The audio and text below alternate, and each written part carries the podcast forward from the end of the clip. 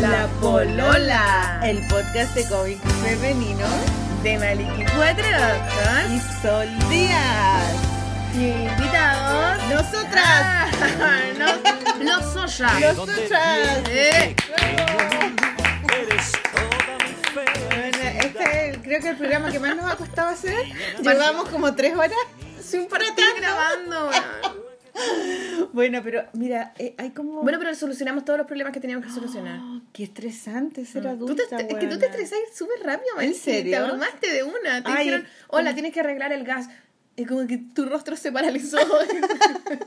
como que te vino un tic culiado nervioso. Es que me- busco.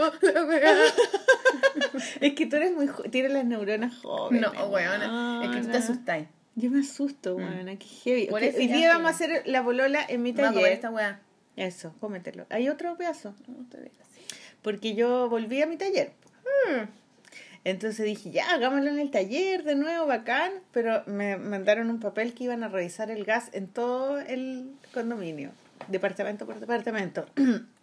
Entonces vinieron ahora, hasta- íbamos a empezar el programa y tocaron el timbre y vinieron los técnicos. Y no, nos cagaron toda la onda, weón. Y, y no pasé la, la prueba. Mi cocina estaba defectuosa, tenía una fuga de gas. Y la Maliki colapsó, pero en un segundo. Oye, pero es que fuga de gas es súper peligroso, weón. Bueno, y te decía que las niñas argentinas contaban eso, como que había a una loca, la hermana, se le explotó la casa. Ah, gracias. Qué buena, qué buena Así noticia. que, que te vaya bien, weona. Suerte. No, pero después fue como buscar a un gaffiter en una página web llamándolo. Y Buena que decía, ninguno no lo encuentro, no lo encuentro. Hola, usted es estúpido, pincha acá y no sé qué, encontrará la solución a su problema. Bueno, pero encontramos Javier Sandoval se llama. Va a venir Javier hoy día. Sandoval Super. Javier va a venir hoy día. Tuve que cancelar mi clase de la tarde. Día, sí. Eh, claro, sí, tenía clase con Alice, que es mi alumna. Alice es mi- una de mis alumnas que quiero mucho. Yo quiero mucho a mis alumnas, weón. Como que. Qué bonito eso Sí. tuyo. Y, y Alice es bacán porque ella, bueno, si está escuchando, porque ella escucha, es una fiel escuchadora de la Alice, palabra. we Alice. love you. Ella estudió arte en la católica, eh, tiene como mi edad, un poco más. Y, y después estudió, eh, ¿cómo se llama esto cuando arreglan las cosas? Ah, em, Arreglación. no, restauración. Restauración, arreglación, transformación. Estudió restauración y es restauradora y trabajó muchos Qué años como restauradora restaurador. Y restaura pinturas. Hace poco restauró un mata.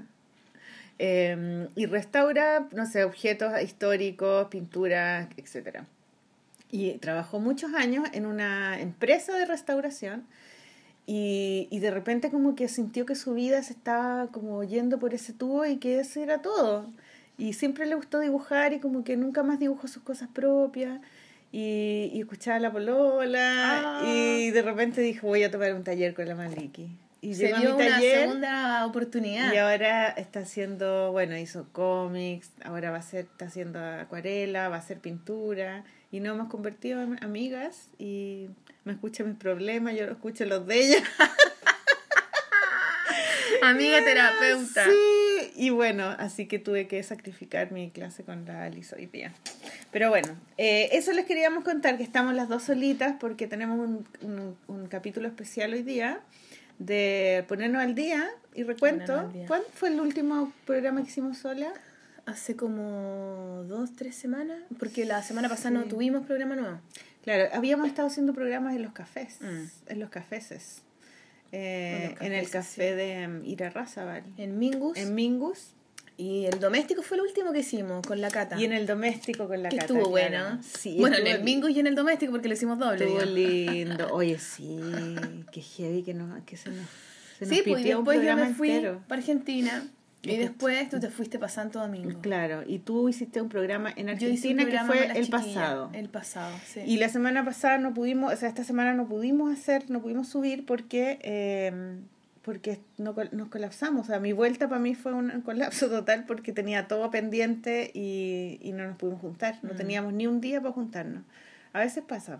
A veces pasa. ¿A quién no le ha pasado? ¿A quién no le ha pasado? Así es que mm, ahora estamos acá. Mira, no hay Hemos como- vuelto. No hay bulla. Sí. Está como tranquilito. Además que tú me hacías un desayuno tan lindo, con Ay, frutita, con sí. tecito, como Con tan cariñoso, Maliki. Con pan de Pascua. Con pan de Porque Pascua. es dis- va a llegar diciembre. en una semana. bell, bell, Mira, todavía no llega diciembre y está Llame, todo de Navidad. Compre, compre, Compre, compre, compre. Gaste, Gaste, gaste. compre, endeúdese. Empobréxase. Claro, viva una feliz Claro, Navidad. cague su vida para siempre. Oye, pero para, lo más bacán, lo más bacán, lo más bacán que... ¿Qué son? ¿Qué fue ayer lo más bacán? Sí, weona, Beatriz Digamos, Sánchez, Beatriz tu madre. Sánchez. Un aplauso por la juventud, weón, por Oye, la yo debo renovación, decir- por debo las decir que yo mujeres, no- por el yo no era- frente amplio, Yo no, era fan, yo no era fan Sí, de weona, Beatriz tú Sánchez. al ¿te acuerdas último te metiste. sí? Yo Pero siempre, yo sí, siempre ¿sabes tuve fe con Chatumare. Soy Franz de Frente Amplio. soy Franz. Soy Franz de Frente Amplio. Sí. Porque encuentro muy muy buen signo, muy buen, lo encuentro muy sano de que hayan grupos de gente joven que quieran renovar la política, porque la política es como, es como un planeta de viejos Mm. anquilosados y, y con malos hábitos. Buena, y se rompe esa, esa, esa, du- esa- ese duopolio. Sí, final, el sí. Claro, exactamente. y ahora llega los otra wea. y los de izquierda. Bueno, Ah. es- el Frente Amplio es de izquierda, sí. Sí, por supuesto. bueno, son de izquierda, pero son O jóvenes. sea, son de izquierda, pero Y no... son jóvenes súper inteligentes, Sí. llenos de ideas y, y no tienen miedo, no como yo que soy una buena cagada de miedo que me dicen que está mala la, la estufa y me quiero matar. Son cabros Sí, sin miedo. po. Y creo, Sin debo miedo decirlo, y con esa cosa de creer realmente en el y, cambio. y son caras de raja. porque una de las cosas por las que no me gustaba Beatriz Sánchez era que la encontraba demasiado confrontacional, como que estaba peleando cada vez que hablaba. Y ayer la escuché en su discurso que lo encontré. Bueno, estuvo perfecto, muy Brígido, brígido, ¿no? lo encontré brígido. Sí. Yo, yo, yo. Lo encontré brígido porque ahí entendí por qué yo tenía rechazo con ese tipo de discurso. Y, y es porque es una mujer que está tiene que ser Por confrontacional. supuesto, porque, tienen que decir las cosas. porque una mujer que tiene rabia y que, y que es como cara raja, Y que no, y que dice las cosas así tal cual, ¿cachai? es como, es una amenaza para el sistema, ¿cachai? Como y nos que la mujer en que realidad... las mujeres digamos lo que pensamos. No, y es como mi machista dentro mío que Mm. dice, ay, esta mujer que está confrontacional. ¿y Ay, ¿por qué tan peleadora? Claro, y Claro. bueno, tenéis que ser ¿Le falta peleadora. pico? Sí, claro, le falta pico, es- está, está reprimida, no sé, Claro. está loca. Y resulta que en el mundo de la política y en muchos otros lugares, la mujer tiene que ser el doble de, de confrontacional porque si no se le tiran encima Pero y la ningunean. Yo pienso ¿Cachai? que se percibe quizás como confrontacional, pero yo nunca, o sea, creo que la Beatriz Sánchez no es una buena peleadora, al revés, una buena que dice las cosas como, tal cual son, son, nomás. claro. Y eso uno lo percibe al tiro como, oh, qué peleadora, pero realmente ella no Pero me encantó cómo entró, cómo entró su... Sí, y además encima su Entró discurso al final. la talla, ¿te al fijaste, final de no? todo lo bueno, Sí. habló, la, habló la imbécil de Piñera, habló después, ¿quién habló? Bueno, el, el nefasto de Cast. Nefasto. Nefasto. Bueno, quiero agradecerle a Dios. Sí, Es- al primero que también, yo también, como que todos se persinaron y ahora vamos a orar. Una hora, oh, terrible, nefasto. Bueno, y Piñera con su discurso, que él es buen orador sin, sin texto, ¿ah? Porque él, Sí. él habla solo con sus es manitos. un monólogo. y, cosas- y repite y repite y repite. No, no, un Se lo sabe de memoria. El imbécil de Piñera. Y después Bueno, habló Y Guille. Guille que estaba como, que lo encontré como cagado a susto a él. Sí, y, y te fijaste que atrás, porque Piñera, pues, atrás y lleno de hueones.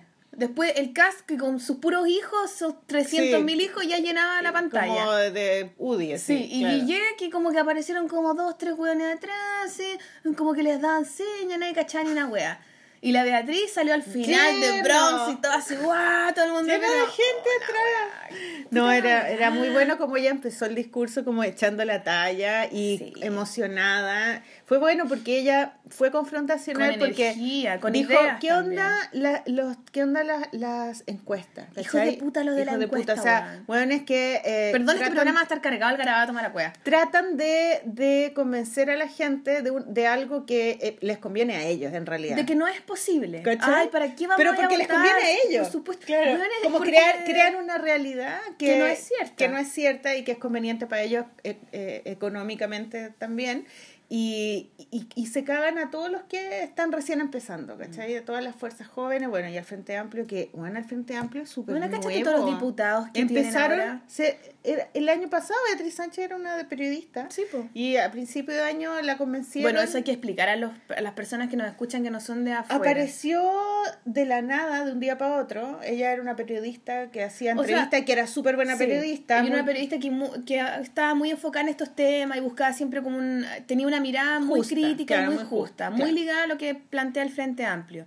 Y, Y- el Frente y- Amplio y- la toma como la, la Claro, porque ella no era político. Claro. Ella era, pero Ella también, renunció a su Guillermo pega. tampoco era político. Guillermo tam- Claro, también empezó como periodista y, Y empezó como independiente y después se le metieron todos los de la concerta. pero Guillermo tiene su- tiene súper buenas eh, salidas en, en la, en la cámara cuando habla, cuando presenta las, las leyes y todo eso. ¿Lo hay escuchado? No, Antes de que lo pusieran como candidato, el tipo empezó a salir eh, po- en estos videos. Por eso se hizo conocido. Y Igual a muy mí lo que me gusta es que la Beatriz Sánchez lo quiere harto porque parece que fue su mentor. Entonces eso a mí ya igual me da una buena onda. Y al de tiro co- se llamaron por teléfono Sí. y todo. Pero y de yo cualquier encontré- forma, cualquier weá menos Piñera. O sea, como que yo siento Sí, que... es- obvio que sí. nah, Pero me gustó también el tema de que ella se confron- o sea, fue confrontacional con, con la encuesta, pero también... Exijo una explicación. Sí, ¿no? Exijo una explicación mañana. Claro, vamos a ver qué mañana dicen los diarios, pues nosotros que nos ningunearon, Sí. ¿cachai? Y con, lo, y con el mundo político en general, que se creen como los cabrones y los que mandan y los que tienen la verdad, cuando de repente sale, salen ellos que son jóvenes, llenos de entusiasmo. Y, se Y que representan y ahora una representan a gran un montón de gente, pues, claro, porque hay mucha gente que, que ahora va a votar y que no ha votado nunca, gente Mm. joven, y hay mucha gente que siempre votó y ya no vota, ¿cachai? Porque ya les da lata, ya no creen, no están ni ahí, ¿cachai? O sea, de hecho mis papás no quisieron votar. Puta, ahora. mi suegro no quiso ir a No, votar. Estuvimos no. hinchando para que fuera, para que Mis fuera. papás y se no. fueron a la playa, no quisieron votar y, y, y en gente, o sea, hay un grupo muy grande de gente que ya está, Como ya ya está no votando. como que ya los engañaron mucho. Pero hay mucha gente joven que Mm. nunca ha votado y que obviamente van a votar y, y, y Frente Amplio está con ellos, po, Sí, ¿cachai? no, yo- Entonces yo una fuerza muy buena. Y yo ayer sentía Aluciné yo con su yo aluciné ayer. tanto yo Mm. de verdad siempre pensé que se podía lograr y fue como Tú tenías harta, harta fe. sí porque Sí. yo creo que se puede o sea como Yo que yo no no hubiese estaba. votado si yo, no no- creyera que no se podría Yo no estaba pensando en la política, y se estaba podía pensando hacer en tan mí. poquito no bueno yo fui cagada calor depresión en esa no, época. o sea, hay que cambiar, se puede Mm, cambiar. sí. El- y de hecho, como que me dio rabia porque dije, qué bacán que sí, que se muestra así en porcentaje, bueno, caleta gente que está con la Beatriz, casi como Guillé. Mm. Imagínate, decía, bueno, le faltó pa, a lo mejor haberle ganado a Guillé. 2%, 3%. Concha su madre, y hubiera estado la Beatriz peleando con Piñera, loco. Sí, y ahí Piñera se va a la mierda, encuentro. ¿cachai? sí, como que yo, wow, pero. Pero igual es un signo, son cuatro años Sí. y es un signo. Y es un signo, los, eh, eh, obtuvieron un montón de diputados. Sí, y eso, eso es muy yo bueno voté también. Frente Amplio todo. Yo también. Como que yo creo en ellos y, y creo que hay que renovar. Hay que renovar Yo lo las encuentro bueno. personas. Muy, muy bacán. Fue como una jornada ayer. Como que yo, yo también decíamos, estábamos viendo en la tele y decíamos, loco, Chile no es tan weón, loco, la gente no es tan po, weón, no somos sí. tan pero, tú- pero ¿cachai que ha pasado en los últimos Qué años? Eh, en, en hartos países lo- el tema de las encuestas no ya no hay que confiar en las encuestas. O sea, pasó en Francia, pasó en Estados Unidos. Nadie sabía Sí, que po. iba a salir Trump, nadie se imaginó.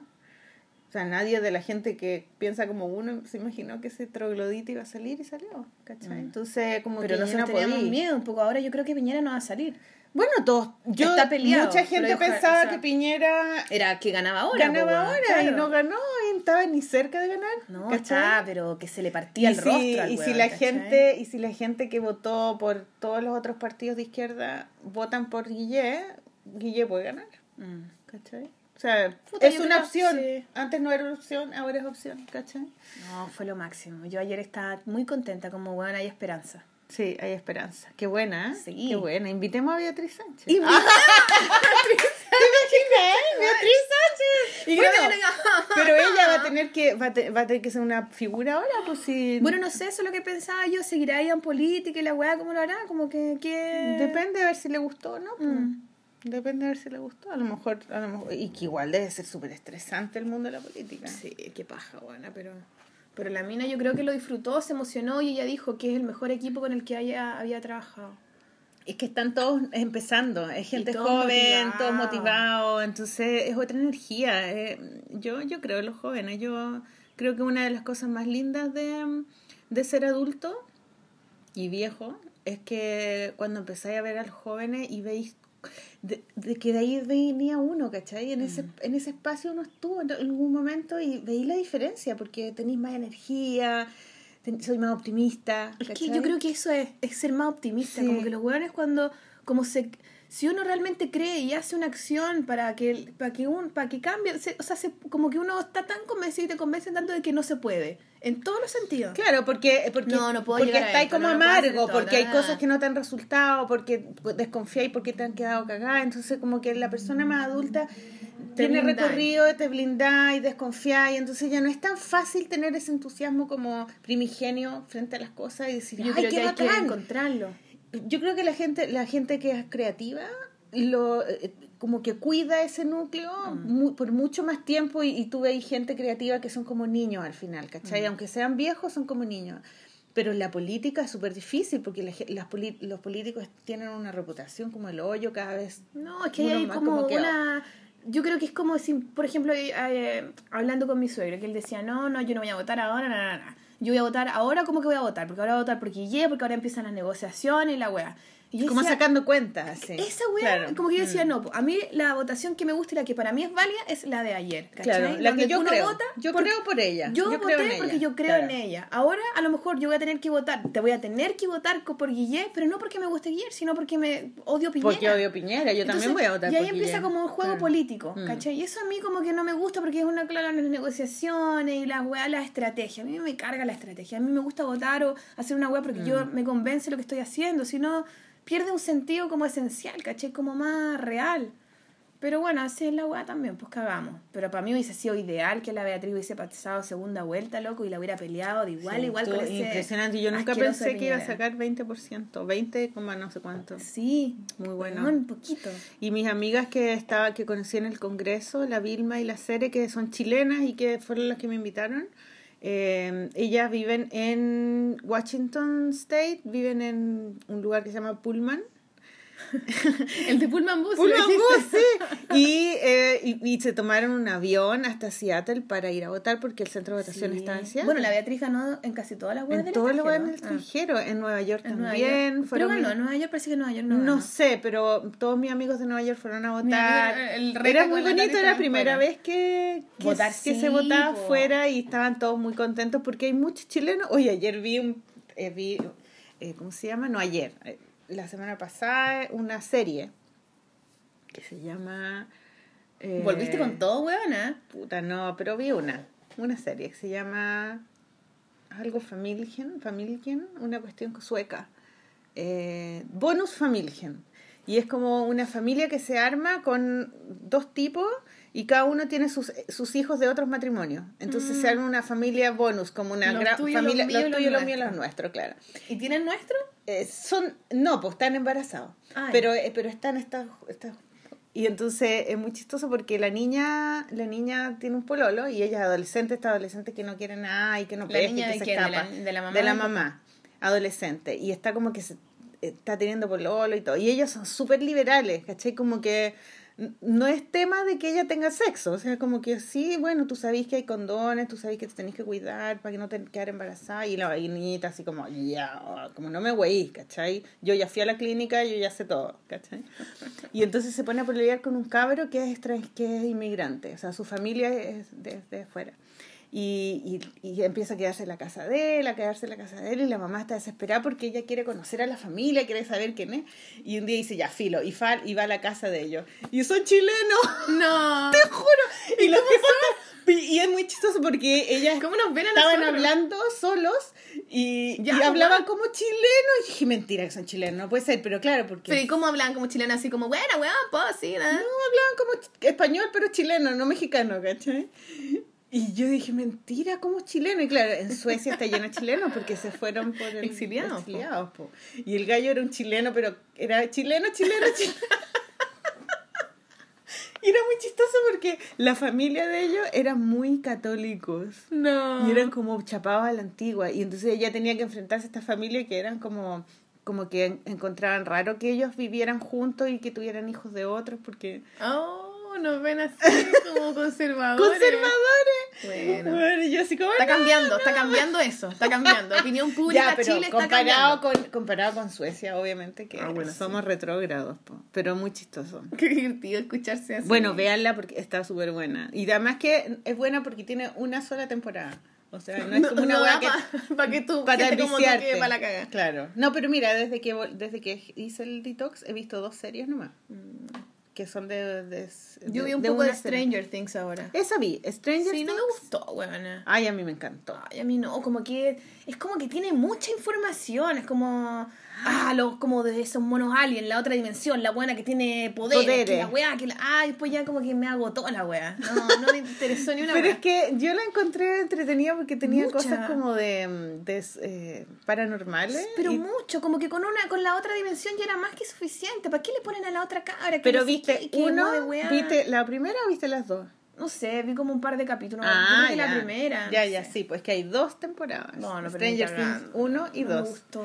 Bueno, mi hija la terminó de ver Y ayer. el niñito también es como ya, ahora queman la weá, oh, me duele todo, como que siempre todo, es como de unidimensionales los personajes, como que el niñito es como todo el rato triste y tan frágil y tan que hay que cuidarlo, y la mamá, no, no, Winona Ryder, no, la, la amo, la amo a Ah. ella, ¿cachai? La amo, pero eh, como el personaje mismo. Es como que me da risa cuando ella aparece. Es como que todos. Es como que es demasiado Winona. es como que aparece y hay un le- letrero arriba de ella que dice Winona Ryder. Y como que sale una barra así como, ¡Sí, eh, Winona! Es muy ridículo, ¿no? Sí, es demasiado famosa. La amo, encuentro que es máximo de ella, pero el personaje me agotó, ¿cachai? No, Ay, pero la yo, yo encontré bacán que, que la puedan ver como adolescentes y adultos por igual. así. Yo encuentro que es demasiado chalquigán, así todos juntos ya para que les guste a todos, bueno, ya, y che boleto, y metámoslo. ¿Tú cachai que no, no. escuché hoy día en la mañana un podcast de eh, los hermanos, una entrevista que le hicieron a los hermanos, ¿cómo se llaman? Los, los, los creadores de Stranger Things, No, no te voy a confundir, no sé quiénes son. De no sé cuántos brothers. Son, son me- mellizos, son dos mellizos que, eh, que hacían películas con su vecino. Tenían un vecino y hacían películas pura wea, como imitando películas que ellos veían, hacían sus versiones. Un poco de eso de Stranger Things igual. Es que eso es, pues, y de ahí viene, por eso lo encuentro súper lindo, porque es súper auténtico, ¿cachai? Y ellos se juntaban y hacían, y ellos se sentían Es súper raros. Alien, Goonies, eh, los las- Cuatro Fantásticos, claro. es todo junto. Y, y entonces ellos se sentían súper raros porque na- no había muchos gemelos, ahora está lleno, ¿eh? porque hacen inseminación mellizo o de gemelo? Gem- eh, mellizo, gemelo. Los mellizos son los que pueden ser hombre y mujer o no son tan iguales, los gemelos son los idénticos. Twins, no sé cuál es eso, pero son dos. Ay, no sé. los- Twins, no sé, pero bueno, estos dos, Coméntenos. ellos se sentían como muy raros y ellos no querían ser raros porque eran chicos, entonces querían ser iguales y, y, y empezaron a hacer estas películas y cacharon que a, a todos les gustaban las películas y empezaron a proponerle a los profes de en vez de hacer un trabajo final escrito, hacer una película. Y los profes engancharon y todos querían actuar en sus películas porque, Sí, porque sus películas so- so- todos se sacaban la mejor nota. Entonces después cacharon que N gente se le acercaban porque querían sacarse buenas notas. y se hicieron súper conocidos. Y bueno, y después nunca pararon de hacer películas. Pues, y, cuando, y cuando inventaron esta serie, la presentaron en muchos lugares y nadie les compró, pues, como que no le creían. Y, y Netflix se, la, Se las las compró. compró. Y no, los buenos eran brillantes porque están todo el rato jugando. Están haciendo una weá como que hacían cuando eran chicos, ¿cachai? Y se nota cuando tú veis la serie. Bueno, a ti no te No gustó. sé, no, no me Pero hay muchos auditores que la han visto y yo creo que les gusta. A mí me encantó. Sí, a la gente le buena. encanta, la fascina, Mm. a mí no me gustó, no, no le... No, no sé, no me gustó. Sí, bueno, Perdón. está bien, está bien, está bien. ¿Sabéis que vi, eh, eh, vi el programa de la Natalia Valdebenito, lo viste? Ay, en Netflix sí, sí, lo vi, sí lo vi, weona. Perdona a tu padre, perdona a tu padre, lo mejor. lo máximo, esa es la mejor talla. Ay, qué chistoso. Bueno, Sí. y tenemos que invitar a la Nata. Sería lo máximo, ¿Tú weona, crees que nos pesque? sé. ¡Oh! A lo mejor sí, pesque, weona. Sería qué lo seca, máximo, weón. sí. Qué seca, qué ídola ella. Sí, viste que en, en la Twitter mucho. puso pierde Piñera a propósito de las elecciones, pierde Piñera, pierde que algo queda, algo así, y la gente, ay, que la weá, que no sé qué. le- Ay, qué son. Pero la que- Natalia, la weona le responde uno a uno, yo no sé cómo lo hace. Bueno, es que ella es muy grosa, po. ella es una mina, no, y, y tiene su programa de radio todos los días, Sí. es una seca, No, es es, una seca, ídola total. Bueno, Está Natalia para que lo vean. Y la Beatriz Sánchez, Sí, ahí. Está, sí. lo mejor que le ha pasado Oye, a Chile. y próximamente va a estar la Jani Dueña en la Netflix, Jani Dueña. ¿no? Ah, Es- también, pues sí, pues iban a estar varias. va, va a salir luego, no sé ¿Tú fuiste a cuándo. programa de radio? ¿Cómo era? El de la... ¡Ay, sí! pues, por con la la semana pasada. Ay, nos cagamos de la risa. Sí, ella estaba todo el rato tratando la paloma de averiguar quién era ídolo, quién era el dibujante original. Y ponían en Twitter, el gallo de la, de la, de la, del libro es real, existe. ¿Quién es? ¿Quién es? Al final les tuve que decir quién era. No, no Sí, para que, que sí, para que se quedaran tranquilas, pero eh, estuvo entretenido y te mandaron saludos, me preguntaron que qué había aprendido al llevar tanto tiempo hacer- haciendo el podcast, que qué habías, qué es lo bueno de hacer el, de, de estar haciendo el podcast y yo les dije que encontraba muy bacán que como la obligación de que estemos como constantemente eh, como eh, poniéndonos al día de lo que pasa en el cómic no solo nuestro, sino de, de los demás, Mm. ¿cachai? Y conocer a otras personas, a otros autores, y estar como siempre en contacto con ellos y entrevistándolos, ¿cachai? Es muy bacán. Eso, cómo es- está toda la cosa. po. y además el hecho de que sabemos que, que produce un efecto creativo en la gente, Mm. ¿cachai? Como que escuchan el podcast y, y dan ganas de dibujar, o dan ganas de ver los libros que, que recomendamos, de meterse a internet y averiguar. Sí, es verdad. ¿cachai? Y que entonces sentimos que yo sé- siento que estoy como un poco educando cuando estamos haciendo el podcast. Eres tan profesora, weona, te No encanta sé, eso. Pero sí o no, linda, sí. encuentro, ¿no? Como No, que yo no sé si entretiene. educando, pero sí pero creo que entreteniendo. estamos como que es- estamos como amasando un poco Mm. esta cosa y eso hace que viva igual más, ¿cachai? Como que el Es mundo del cómic y la Mm. dinámica como como que estamos generando un movimiento, ¿cachai? Y ese movimiento Sí, estamos como alimentando, la- como alimentando Claro. un, un monstruito. Claro, claro, un poco, ¿Cierto? claro. Como para que, para que tenga vida propia, porque nosotros y para que después somos- más mujeres, más personas se un motiven a planeta de nosotras, po. Sí, yo no Mm. encuentro, o sea, no sé si es un planeta de nosotras, buena, pero es como es como Pero el cómic algo que está ahí y nosotros estamos aportando unas manos más que probablemente hay otras personas que también amasan a su manera, ¿cachai? Pero pero entre todos como que hacemos un movimiento y hacemos que la weá se visibilice, que autores eh, que los conozcan más, ¿cachai? En cuanto a, a todo, hasta la música que ponemos también es parte de lo que un poco queremos mostrar más, ¿cachai? Claro, pero es un- igual es un planeta, por ejemplo, el Sí. planeta de... No, pero no solo de nosotras. de la, de la, claro, no, pues de las mujeres, digo, no de Sí. nosotras dos. Eh, por ejemplo, el planeta del, de la, de la, del stand-up femenino. Claro, Cuando también. nosotros éramos más chicas no existían las existía. mujeres cómicos. Sí, pues Existían las que aparecían en Happening con Ja o no sé, en la tele, pero pero mujeres que hicieran stand-up yo no, yo no conocía. No, Entonces, apenas uno cachaba stand-up, pues si no había No había, pero, pero O sea, mujeres probablemente había, cómicos, pero no conocía, claro. Entonces ahora hay muchas y cada vez van saliendo más y ese es un, y es un planeta que se está poblando recién. Es algo como que a, a uno, a mí me hubiese gustado hacer, Mm. escuchar o haber descubierto de chica, cuando me gustaba el dibujo, por ejemplo. Entonces poder hacer eso yo encuentro que es bacán, pues como... Es muy lindo. Oye, ¿cómo te fue en Una Argentina? puerta. Bueno, escuché el programa y me encantó. Lo escuchaste, duró como 20.500 horas, concha su madre. Bueno, a tres horas. Te fuiste en la bola, bola. Oye, la pero bola. fue bacán. Yo lo escuché primero en un baño de tina. Me di un baño de tina en el hotel. Así como en un hotel pituco. Le puse como espuma y me eché ahí y escuché. Y pusiste una música sensual. sensual. No, pues puse el podcast. Ah, ¿verdad? Y, y estuve como una hora y media en el agua y después dije, no me tengo que salir de esta weá, me voy a, me voy a deshacer. Y esta buena no se calla nunca, loco. No, lo, que lo Qué pasamos tan bien, weón. No, más que ponía, de repente dije, ya me voy a lavar el pelo, ¿cachai? Y cuando tú te lavas el pelo, como que no escucháis, po, como Claro. que, y tenía que devolverlo porque se me había, se me- no quería perderme nada de lo que decían, era muy lindo. No, las chiquillas te mandaron muchos saludos y la weá, puta que nos cagamos la risa, weón. Es que estuvo tan buena la weá. Bueno, yo, yo no conocía, conocía a la Qué de buenas las historias, buenas de Qué todas, buena. sí. A la Clara Lagos la conocía por los dibujos y todo, pero no en la vida real. Y la buena también súper simpática, muy buena onda. La Juana Newman, puta, para cagarse la risa, la buena divertida. La Juana, también. la Juana es la de la librería, La la, dueña Punk. de la librería Punk. Sí. Qué lindo cómo empezó la librería, Qué weón. bacán, La.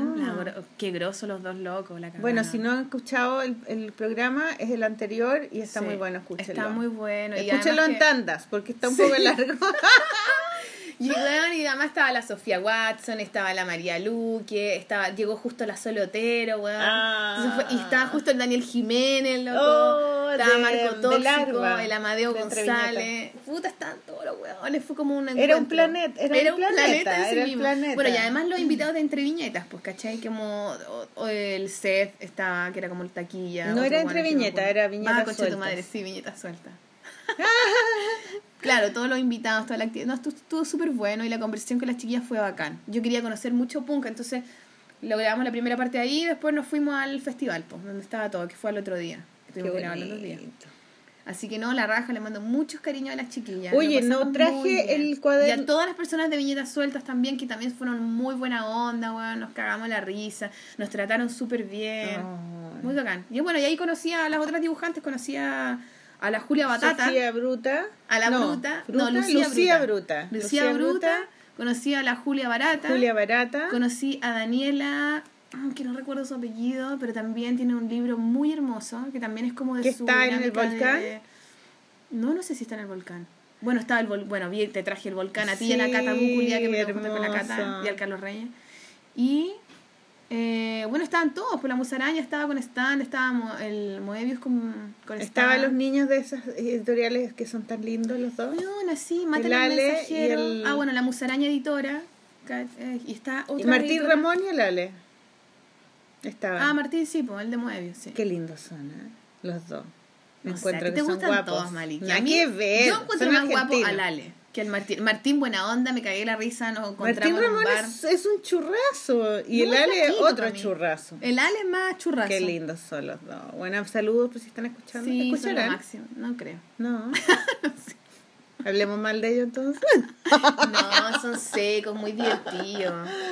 Súper Estaba la. Gaby Cocó también. No la conozco. La Gaby Cocó, la que es, es como sobrina de la Margarina. Margarina, de la Margarita. Ah, sí, sí la me. Margarina. Ya, qué buena. Eh, no, y otros niños. Pucha, es que etcétera. el volcán y el libro de la, mm, de la ¿cómo se llama?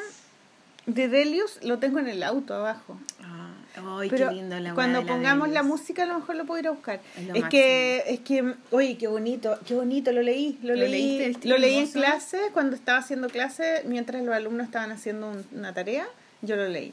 Y, mm, Y se pasó Delio, me eh, decía. dale, dice, como- "Oh, oh, sí". Oye, es hermoso porque tiene como... eh, Está es en Matea la weona, se Matea, ¿no? igual. Es- sí, como que todo está súper documentado y con un dibujo tan con tanto cariño y tan tanto tiempo eh, como invertido. Eh, y uno aprende todo de la música. caleta, sí. y es tan linda su mirada, yo encuentro tan bonito eso de la Delio, lo hablamos en el capítulo también. Sí. como que me gusta mucho eso de ella, todas estuvo como en un colegio para niños superdotados, ¿no? Algo así, ¿entendí? No, es que la weona le ponía color, estuvo como ponte tú en el Liceo 7 de acá, como un colegio así, o en el Nacional Un, de un Hombres, liceo de como de de excelencia. excelencia académica y ella lo decía y le encantaba y nos cagábamos la risa por eso, ¿cachai? Como porque ella era como, por eso es Matea, pues, ¿cachai? Como que es autoexigente No, además que el papá como que ponía la no sé qué novena de Beethoven en el año nuevo, era como súper culta, así, como que nosotros poníamos como, eh, no sé, El galán ¿qué español, será lo que quiere el negro, ¿cachai? Pero no ponía Beethoven, no sé, eh, como cosas de su familia aparecen. Eh, No, lo máximo. Y después, bueno, todas se iban al Festival Furioso de la María Luque allá en Rosario. ah, ¿dónde fue? Así que se la y Paloma. ahí fue la Paloma, Bueno, y. Paloma que Y la Paloma con ganas de hacer un festival llamas, furioso. en llamas. Y a lo mejor lo logramos, Paloma. chiquillas, así Ya, que, bueno, nos sumamos. Pero pongámosle otro nombre. Es que eso me decía la Paloma, y que es verdad que los argentinos tienen esa weá como de hacer las cosas entre amigos, ¿cachai? Eso me decía la Paloma que le gustó mucho el Festival Furioso, que era como y eso a, a son, po. pequeña escala. Porque los tuyos también fuiste, eran amigos. Viñetas Sueltas también, bueno, tienen como una casa club. Ellos lograron tener ahora en Viñetas Sueltas, tienen como un lugar físico que arriendan, que es como una la parte de abajo de un departamento que tiene un weón, no me acuerdo su nombre. Ahí, pero ahí hacen talleres. Pero recién, recién. Mm. Y es como esa misma idea de la casa club, ¿cachai? Como de amigos que se juntan a dibujar, a hacer alguna weá que les guste a todos, ¿cachai? Y Festival Furioso también parece que tiene eso. Y eso es bonito. Y que nosotros yo creo que lo estamos empezando a recuperar acá. Mm. Y eso le llamaba mucho la atención a la Paloma y me decía, bueno, hagámoslo. Hablamos con- entre nosotros y todo y hagamos una invi- invitemos a estas weonas que vengan, yo quedé tan motivada, que quedé con tanta energía, me decía la paloma. Yo Mm. también sentía, como cada vez que nos juntamos, como es que, que, nos muy bacán, revitalizamos. es muy bacán juntarse. Creemos, volvemos a creer, ¿cachai? Sí, po, el, el grupo te da una energía Sí. que no te la da tu propia convicción sola, eh, ni tu propia voluntad sola. Es como que el grupo te... Y se puede Y no es un grupo, no solamente, bueno, los grupos, por ejemplo, de los diplomados, que yo hago que nos juntamos todos, hay una energía ahí muy bacán, pero cuando hay un, un festival y estáis Oh. tres días juntos, en la mañana, en la tarde, en la noche, haciendo, se genera como una, no sé, como un poder, así como un poder creativo. Como una onda magnética, Una como- onda, sí, hay una cosa de energía que es súper estimulante y, y, te, y te dura por mucho tiempo y te ayuda a Mm. crear y, a- y a ordenarte. A mí, bueno, yo volví de, de, bueno, cuando yo volví de México me dieron ganas de volver a pintar y cuando volví de Santo Domingo llegué como, no sé, como segura de mí misma, como que me, se me reforzó el amor propio, ¿cachai? Mu- muchas cosas. Y, y yo creo que es una energía grupal, porque de hecho vamos a poner hoy día las unas entrevistas Sí. que hicimos, que le hice a las chiquillas ahí en el Congreso, y, y es como empaparse de, de la onda de otros, de la energía de otros, ¿cachai? Yo creo que también es porque es como que vaya a un festival y están todos creando algo, porque Mm. como que los invitaron porque probablemente sacaron un libro o hicieron como algo, entonces hay una energía que está activa de todos y, se, y, y entre todos como que tuc, tuc, tuc, se conectan esas energías Sí. creativas y, hay, y empieza como a haber un motor, ¿cachai? Entonces, Y es bonito, que- y y como que, a un mm, montón de otras personas y a las personas les dan ganas de, de venir y conectar y de ir al taller y, y como Y no que se podís produce como- una cosa... Están todos haciendo Y, algo. y no podéis como concentrarte en una persona. No, es, como que tenéis que darle un poquito de tiempo a cada una Es y cada una te da un poquito de tiempo. Entonces no es como que te, te embobáis con alguien, sino como que es un poquito para cada una. ¿no? Sí, un no, de hecho uno una, siempre queda con las ganas, pucha, podría haber conocido más esto, podría haberme traído este otro libro, podría Sí, pues Como que viene podría, el claro. Morales, pues decir, no, puta, como haber aprovechado más, pero es que estaba ahí, está ahí en todas. No debería está haber ido a esa fiesta. Debería haber dormido, weón. Debería haber dormido. Pero todo por culpa de Marco Tóxico y Daniel Jiménez, weón. Marco tóxico que te llevó a ver como un- a Silverio, una wea tecno, no sé madre, qué. weón. Silverio, por favor. Silverio búscalo. Silva. Sil- no sé si era, no, no, es Silverio Silva. Ese es un de- mexicano. Silverio DJ. Silva es de Oh, Happening con Ahí me encontré con el Martín en esa weá, po, me cagaba la risa. Oh, y tú así onda que lo único que quería era dormir. Y yo así, ¿por qué chucha? Solamente por tomar más aguardiente, weón, de Marco Tóxico, que me engrupió con una botella de aguardiente, weón, y me, me, me secuestró. Oye, pero ¿y la leche cómo te sale con el No, pues me la botaba, pues. Si estaba allá. ¿Te sale la leche cortada? me sale la leche cortada. No, me salió leche y copeteada, pero bueno, tuve que botarla.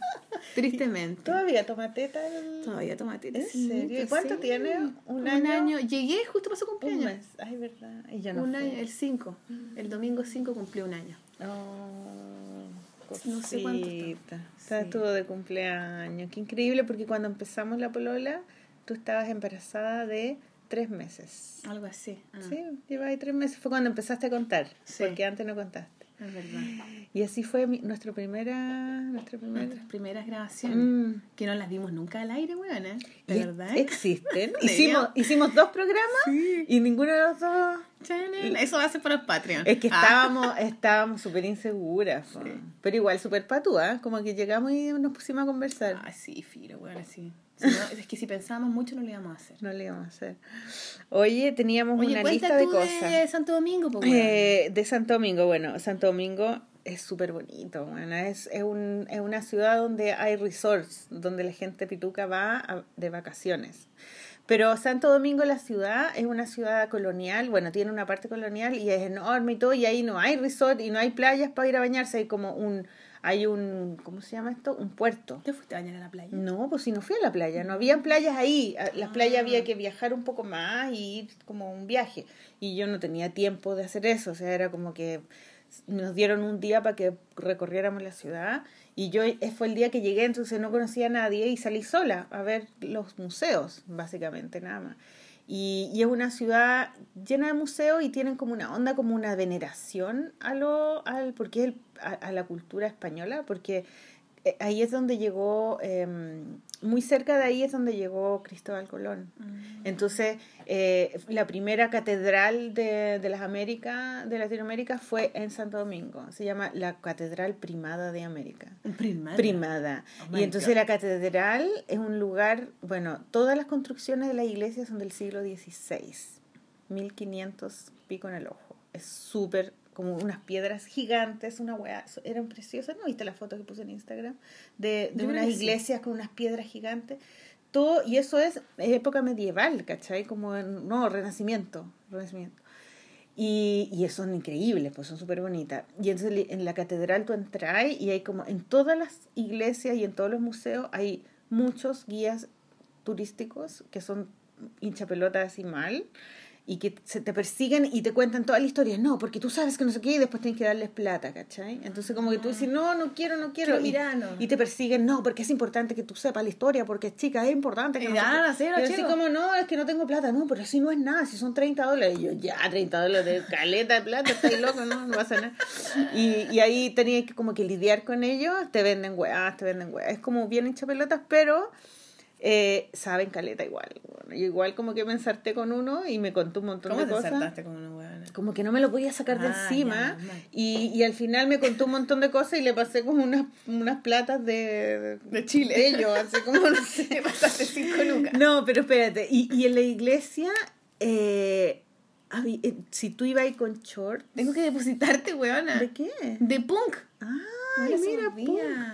Eh, en la iglesia, si tú ibas con short, tenías que ponerte un, un género amarrado en la cintura. No, las mujeres no podían entrar con minifalda, short. No, tenías que ponerte un, un paño, una wea así como de medioevo. Qué miedo. Qué miedo, porque los hombres no les hacían ponerse nada, ¿cachai? O sea, igual Como son conservadores. No, son machistas, pero mal. mal, Peor que acá. mal. No, mucho peor. O sea, me contaban que los hombres tenían amantes. Y el hombre eh, con plata demostraba su pla- su su su estatus, eh, no solo con el auto, la ropa y la casa, sino por cuántas amantes tenía y cómo las mantenía. Entonces, sí, era muy millonario, él tenía, le te- tenía amantes con sus casas, les pagaba los colegios a los hijos y todo eso. Eso igual es muy como una cultura media popular, así como, ya, ok, como que las buenas, ¿quieres tener otra buena? Tener otra buena, pero que en la casa no me falte nada. Claro, ¿Cachai, claro, no? como págamelo. po. Sí, claro. dale, pues págate otra huevona, pero acá tenés Pero que ir de aquí, para arriba. claro. Si te puedes tener otra huevona que te aguante lo que te quiera aguantar. Claro, como la plata es el, el- Es como el permiso, Claro, es el permiso y todo. Y, y, hay- y es una cultura ultra súper machista. Súper machista. Y, y el Congreso era ¿Cómo se llamaba el congreso? Asociación de eh, Literatura y Cultura Femenina Hispánica. Y es una asociación internacional de mujeres que, es- a- que estudian la literatura y la cultura femenina en habla hispana. ¿cachai? Y, y se juntan, este, este es el Congreso número 27 AVO, y se juntan todos los años, una vez al año, en una ciudad del mundo. Y, no, y en República Dominicana es la segunda vez que lo hacen, la primera vez lo hicieron en el 2002. Y la invitada fue chilena, fue Diamela El Tit en ese, en ese congreso. Y la Diamela El Tit me la encontré en México y le conté que iba y ella me dijo que si nunca se iba a olvidar de que le habían invitado a, un, a una comida de gala, una cena de gala donde iba el presidente. Y la gente iba de gala, pero broma. Así. sí dijiste. Sí, como con unos vestidos de ¿Y tú cómo te fue con esa weá? Yo llevé un vestido que me había comprado una vez en Antofagasta, como con unas mangas así de, como de kimono. Y, y me dio plancha ponérmelo porque como que muchas, muchas amigas del congreso, que después ya no hicimos amigas, me decían, no, yo no traje nada de gala, yo traje un vestido nomás normal. Y como que me dio vergüenza. Entonces me puse un vestido nomás de algodón negro que tenía. Y, y claro, algunas sí, algunas iban, es que eran muchas, eran como 100 invitadas, eran muchas. Algunas iban súper cuáticas vestidas, pero la mayoría no, normal, normal. Y, mm, y bueno, mis amigas de varias que eh, lo, lo choro era que eran puras mujeres eh, investigadoras. No hacían ellas, eh, no eran, no escribían novelas, la mayoría eran investigadoras intelectuales, ¿cachai? Entonces investigaban el trabajo literario de otras mujeres eh, y, y, el, y el tema como principal era como hacer reflexión sobre, sobre obras creativas de mujeres que ah, hablaban sobre, sobre cambiar el, el rol de la mujer como, como sujeto como de víctima o de o de mujer objeto, de masculino, a una mujer independiente, protagonista y, y, y como cambiar el, el paradigma de la mujer, ¿cachai? El, el- como el, el, el rol típico, cambiarlo por uno nuevo. Y entonces es feminismo al final, pues como, como, como el feminismo está en la Volver literatura. Claro.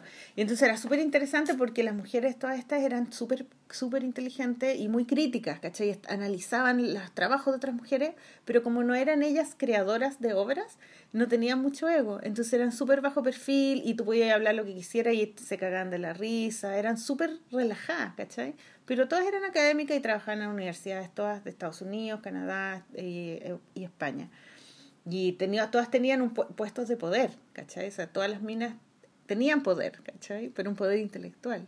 Y era muy bacán porque yo, porque era muy, y la como mayoría igual eran entrabas ahí como comodina, o sea, como me refiero que era como de otro planeta. igual. Totalmente, era y otro eso es planeta. bonito para entrevistar a las otro personas. planeta, porque, te porque- da como un permiso diferente. Sí, Ah, no porque yo estoy qué. acostumbrada al- a, las mujeres que son creadoras y tienen mucho ego. Eso estoy acostumbrada, ¿cachai? Del mundo del arte y del cómic no tanto, pero del arte sí. Del arte, el Sí. cómic, ni una wea.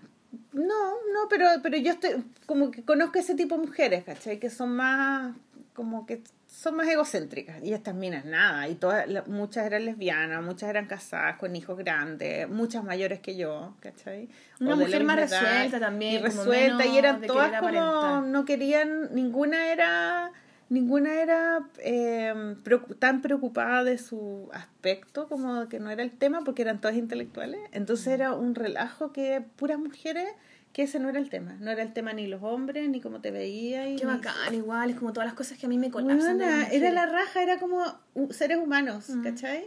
Y, y, y, y, y, y- como preocupados de cosas creativas, ¿cachai? Es que ahí Eh, ¿sabes lo que pasa? Que se elimina como la competencia también. Sí, totalmente. Porque siempre uno compite, ay, qué, ay, qué linda esta buena, ay, yo soy tan fea, yo soy tan linda, Sí. yo soy mucho más linda que todo, no sé. O los hueones, pues, ay, yo me comía este, no. Y, y esas son el, el- la, la belleza Y y, los era todo- en la competencia. Sí, no si- existía eso. Si sacáis eso, son puras hermanas, Y son puras hermanas, y eran, y eran una- unas señoras de 80 años y unas cabras de 25 años que estaban recién salidas del doctorado, no sé No, qué. la zorra. Entonces era muy bacán y fueron, no sé, fueron cinco días, de los cuales estuve cuatro, tres, cuatro con ella, no, tres.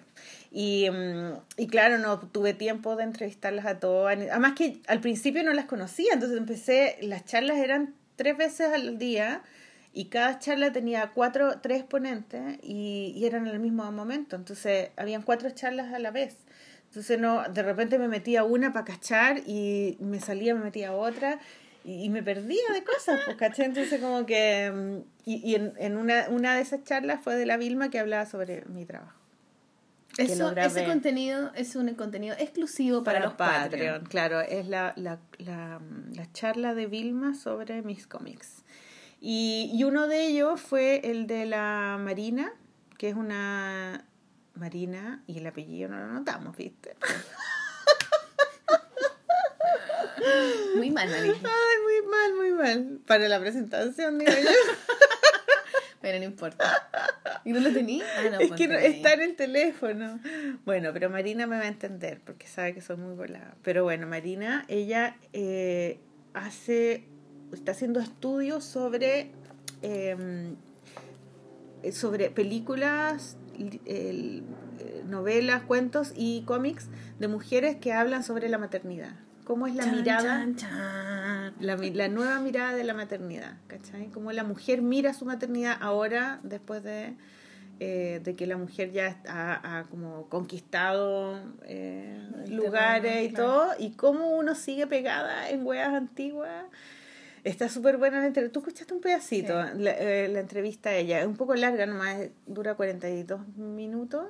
La entrevisté eh, justo cuando estábamos en una. íbamos a salir, estábamos en, nos estaban haciendo un desayuno para salir a un paseo. Nos llevaban a un lugar que se llamaba Santiago, de hecho, que estaba como en, la, en los cerros medio selváticos.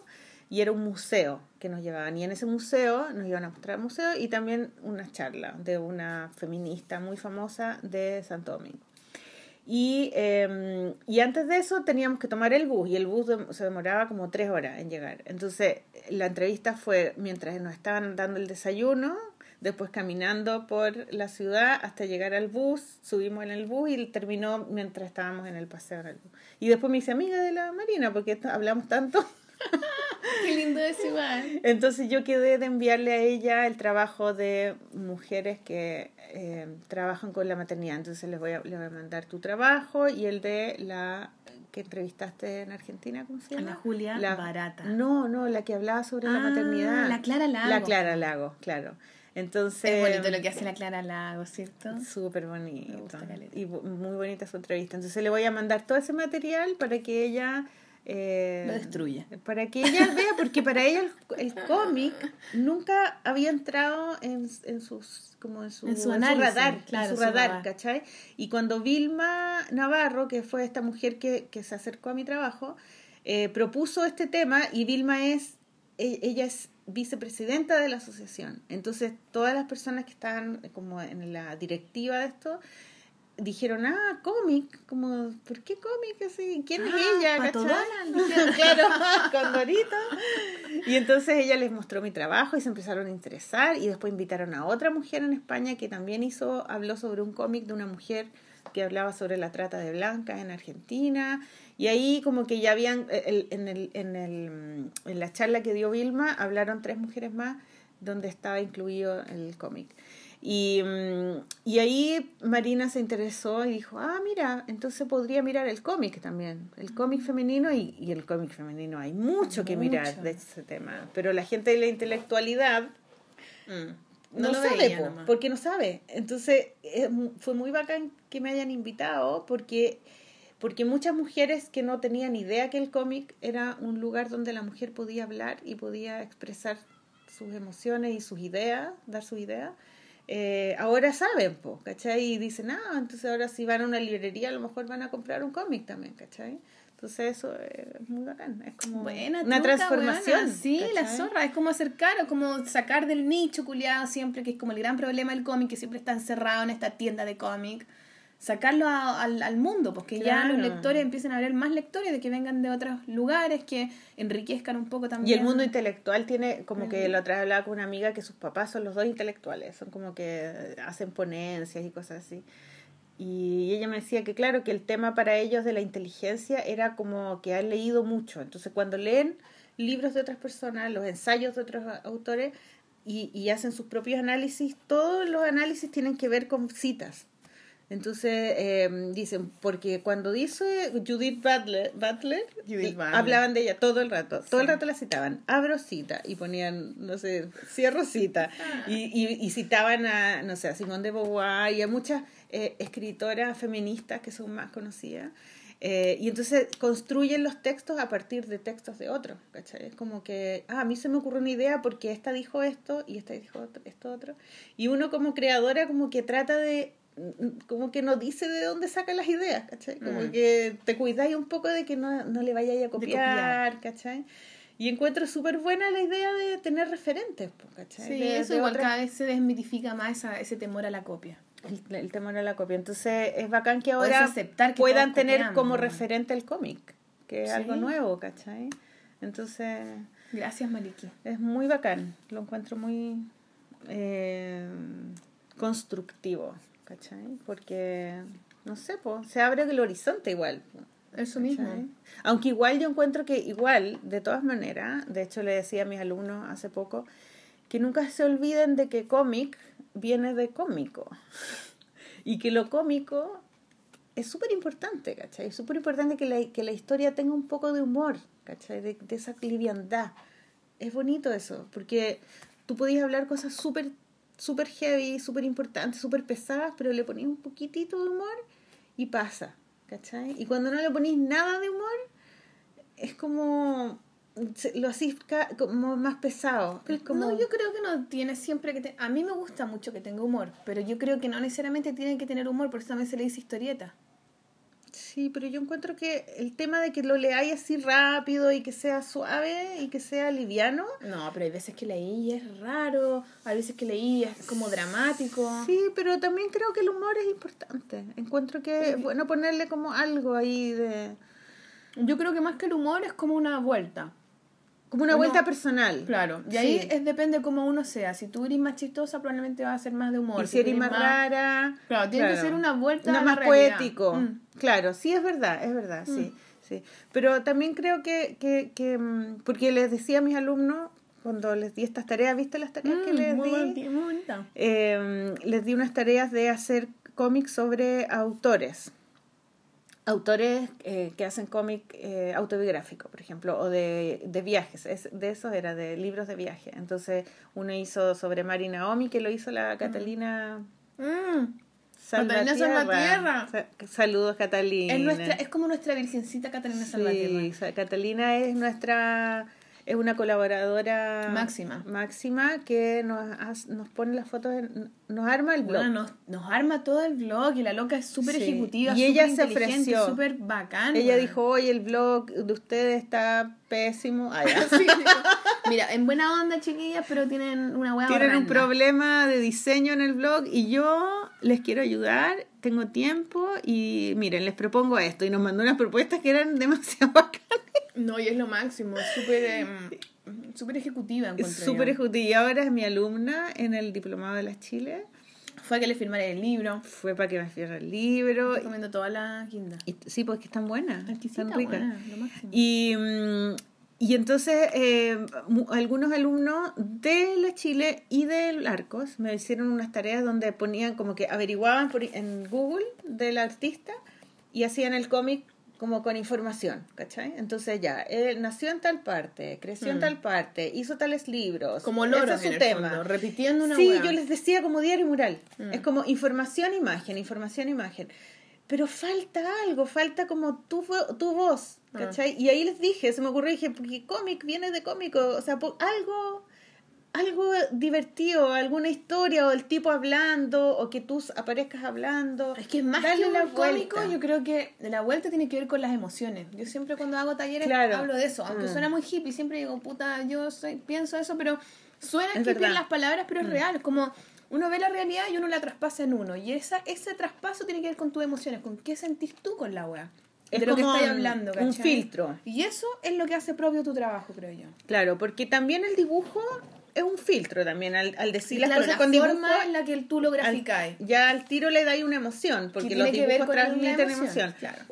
Pero cuando estáis haciendo como la historia y todo, también podéis ponerle tu Por supuesto, propio... tu, tu, pro- tu, tu tono, ¿cachai? Tu tono de voz al final. Así que ha estado súper bonito eso porque me han hecho unas tareas tan bonitas, tan buenas, a pesar de que a veces... Pero es muy bueno cuando hacen algo que muchos lo repiten, muchos hicieron ese tipo de trabajo, pero así aprenden, porque Sí, así po. dijeron, ah, mira, así lo puedo arreglar.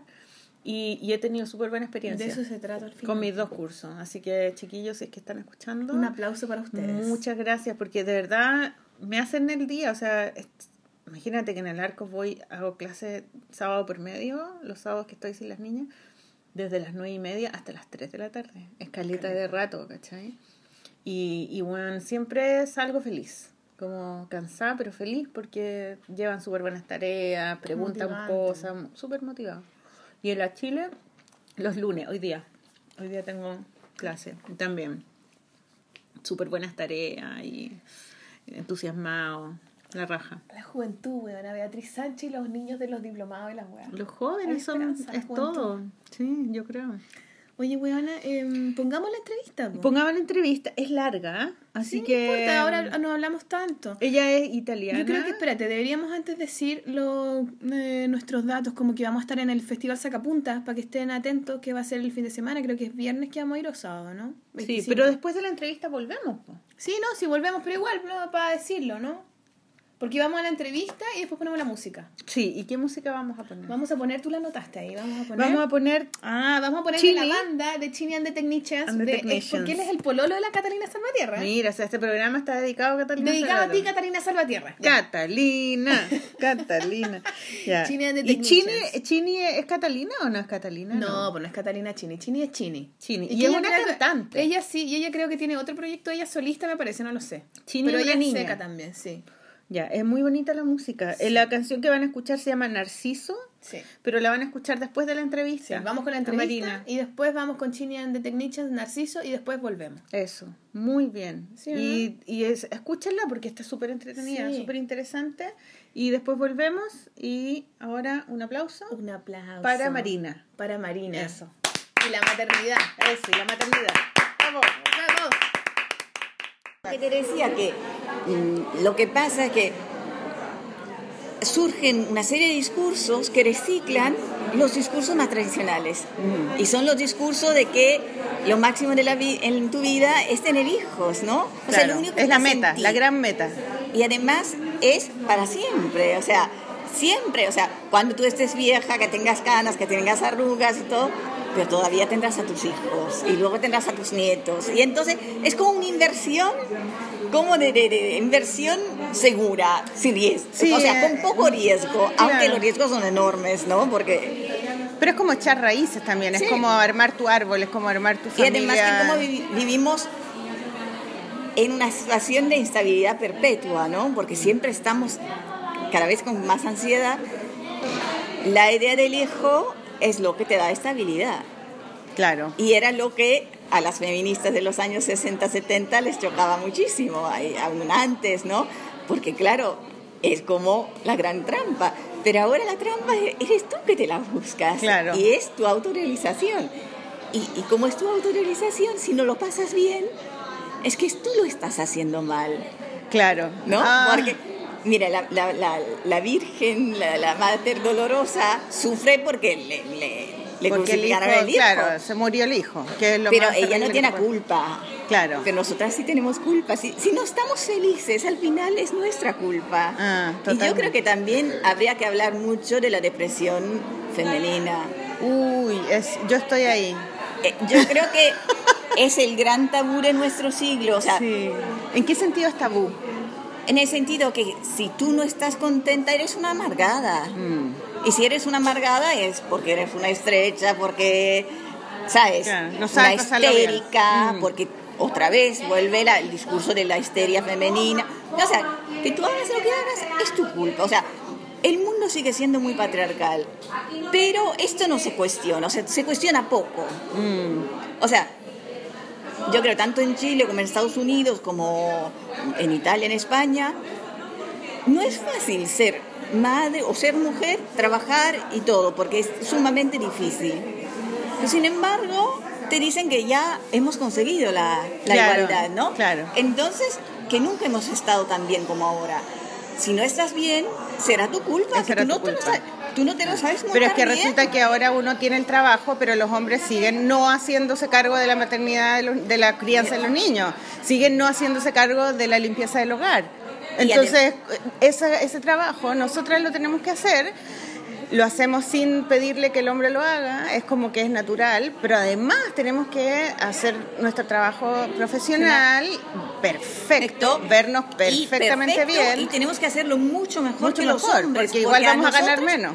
Y a nosotras nos exigen muchísimo más. Claro. Y cuando tú te quejas, dicen, ay, la histérica, Claro, la loca. la loca. Ah. Y el discurso de la locura está volviendo muchísimo, sobre todo con los antidepresivos y, y todo eso, que si estás deprimida, bueno, es que es tu culpa. Claro, O sea, solucionalo. lo solucionalo, porque la idea es, tienes a tu alcance todos los medios para solucionártelo todo. Y, lo que, y yo creo que no, es que lo que tiene que cambiar son las estructuras sociales, y las estructuras sociales no han cambiado. No. Y entonces nosotros estamos realmente viviendo casi un esperpento. O sea, estamos viviendo una realidad que por un lado parece fantástica, pero por el otro, o sea, la- las mujeres andan desbordadas, Mm. ¿no? Porque estamos, o sea, que... yo, por ejemplo, tengo una amiga italiana que me dice, bueno, es que yo me levanto a las cuatro y media. Porque ¿A las cuatro y media? A las cuatro y media. Y le dije, bueno, pero ¿por, qué no te cambias de, de turno en el, en el hospital? Dice, no, yo no quiero un trabajo que empiece a las nueve. Yo quiero empezar cinco y media, seis de la mañana. Así, luego a las tres y media ya termino. Porque luego puedo ir a casa, luego tengo... Todos los días voy una hora al gimnasio. Y, no sé- y yo le dije, le dije, mira, a mí me cansa solamente lo que me cuentas. ¿Y ella tiene hijos además o no? Y tiene un, un hijo en silla de ruedas. Uh, Entonces, o sea, tiene una vida realmente complicada. sacrificada. Bueno, sacrificada, pero al mismo tiempo ella es una mujer con muchísima marcha, entonces siempre está que, que la minusvalía de su hijo, mm, ella la, la encara, o sea, es una persona fantástica, o sea, muy dedicada a su hijo, pero bueno, también con el trabajo, con el gimnasio, con... Buenos días. Pero está en Estados Unidos y ahora le han quitado la ayuda porque tenía una, una mujer que la ayudaba con su hijo. Le han quitado parte de la ayuda. Ah, entonces ya no puede ir al gimnasio, ya no... Bueno, ahora están tratando de ver, porque, bueno, sabes, en Estados Unidos están haciendo muchísimos recortes de esto, del welfare. Mm, Y luego todos esos recortes recaen sobre nosotras. sí. O sea, ¿quiénes somos las que al final cargamos con todo el trabajo de cuidado? El, el Estado Las no se-. Sí. el, el Estado no se hace cargo Mm. de todo eso y y luego el discurso de que si tú te quejas te dicen ay para ti tú la encuentras tan difícil pobrecita no porque yo fantástico no Sí. y hay muchísimas de estas mujeres que te dicen ay que a ti te da resultado difícil para nada Claro. y tú dices, oye, La ¿qué quieres me matar. cuentas? ¿Qué Ah. me estás contando? A ti también te resulta igual de difícil que a mí. Ah. Lo que pasa es que tú te, te estás escondiendo. Claro, claro. No quieren mostrar su vulnerabilidad porque quieren sentirse que son poderosas y superheroínas. Claro. Pero al final, esto de mostrar de que eres súper poderosa, Te pasa la cuenta en algún momento. Claro. y al final sufrimos todas. Mm, Sí, es verdad. Y cuéntanos de qué, de qué va el, el- el- la charla que tú hiciste, que tú me explicaste al principio. Bueno, va me gustaba de- mucho el de nombre. la- se llama eh, From, Ma- eh, From Mother eh, Dolorosa to Mother Glamurosa. Qué bueno el nombre, me encantó. Y entonces, digamos, ¿sabes? Esta madre glamurosa que es como la mujer 10, que es Sí. toda perfecta. to- Y también la otra cara de esto, ¿no? La ca- dolorosa, la que sufre. Pero la glamurosa también sufre. Mm. Pero, entonces- pero lo esconde. Lo escon- Y entonces a mí también me, me- me interesa ver los discursos que están surgiendo porque hay mujeres que dicen ya basta. Ya basta, sí. Fíjate, en España hay una, ya salió hace un par de años en- eh, un libro que se titula Eva devuelve la costilla. Aquí está, no la quiero. Basta ya. ¡Qué buena! Súper Que buena. que para mí, digamos, es emblemático, ¿no? Diciendo, mira, me dice tu costilla. La de bueno, aquí la tienen. aquí la no me tienen, interesa. basta. y yo creo que hay que sacarlo todo eso, ¿no? ¿Y tú le hiciste tu charla a partir de, de textos de mujeres que escriben o a, a partir Sí, de...? pero también de la cultura popular, De la de ejemplos de cultura popular, o sea, porque luego el imaginario no son, no son las intelectuales que forjan el imaginario de las mujeres, son, es la cultura Es popular. la cultura popular, sí. No es O el sea, intelectualismo. Porque claro. también tus libros, o sea, yo no sé si en, en Chile existe algo como el Hola, ¿sabes? Esta La revista, revista- Hola. Habrá, revistas. habrá algo parecido, Sí, ¿no? pero son caras, en realidad. La ola es más barata, ¿no? No sé, más, más económica. Pero no sé. digo, estas publicaciones para Sí. mujeres que Paula, caras, eh, eso, cosas. O sea, Sí. un artista como tú no va a llegar a un público tan masivo. No, claro. Y no. ese es, es también el problema, ¿no? Mm. Que cómo llegas a concienciar Sí, es a un imposible. número claro. tan grande de mujeres cuando también estos medios masivos tienen atrás toda Tienen otro discurso. otro discurso, porque si no lo tuvieran no, te- no tendrían todas la- la- las inversiones. No los- tendrían auspicios, claro. Eso es. Porque al final es la economía la que los tiene ahí, claro. Y la economía es la que dicta, La que dicta, claro. el modelo Sí. de mujer. Sí. Porque fíjate, todas nosotras, yo no me maquillo porque tengo una alergia a, a muchos productos, pero todos llevamos por lo menos una crema humectante, por lo menos Mm. eso. Mm. Fíjate, si nosotras dijéramos, A la mierda la crema. A la mierda el desodorante. O la cera de las piernas. Claro. No, si dijéramos. O sea, eh, es- el mundo está lleno de, de hombres con barba. Perdona. Ah, sí, sí. Es que Ah, estamos haciendo una entrevista. Ah, gracias. Se veía estar así. Pero dígame si les gusta o lo saco otra. Está linda. Me encanta, Súper ¿sí? linda, sí. Aquí una. No, aquí no, en la otra no, esta la quita.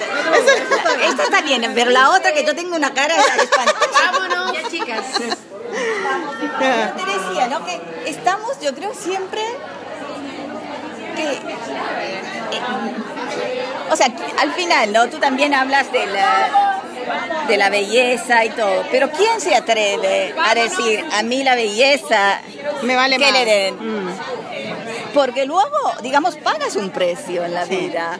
Si vas, o sea, en cuanto mujer, ¿no? Tú te presentas para un trabajo, tú te presentas, no sé, en mi caso, en la enseñanza, y no me arreglo un mínimo, Mm. ¿No? Claro. ¿Quién te toma en serio? Te juzgan.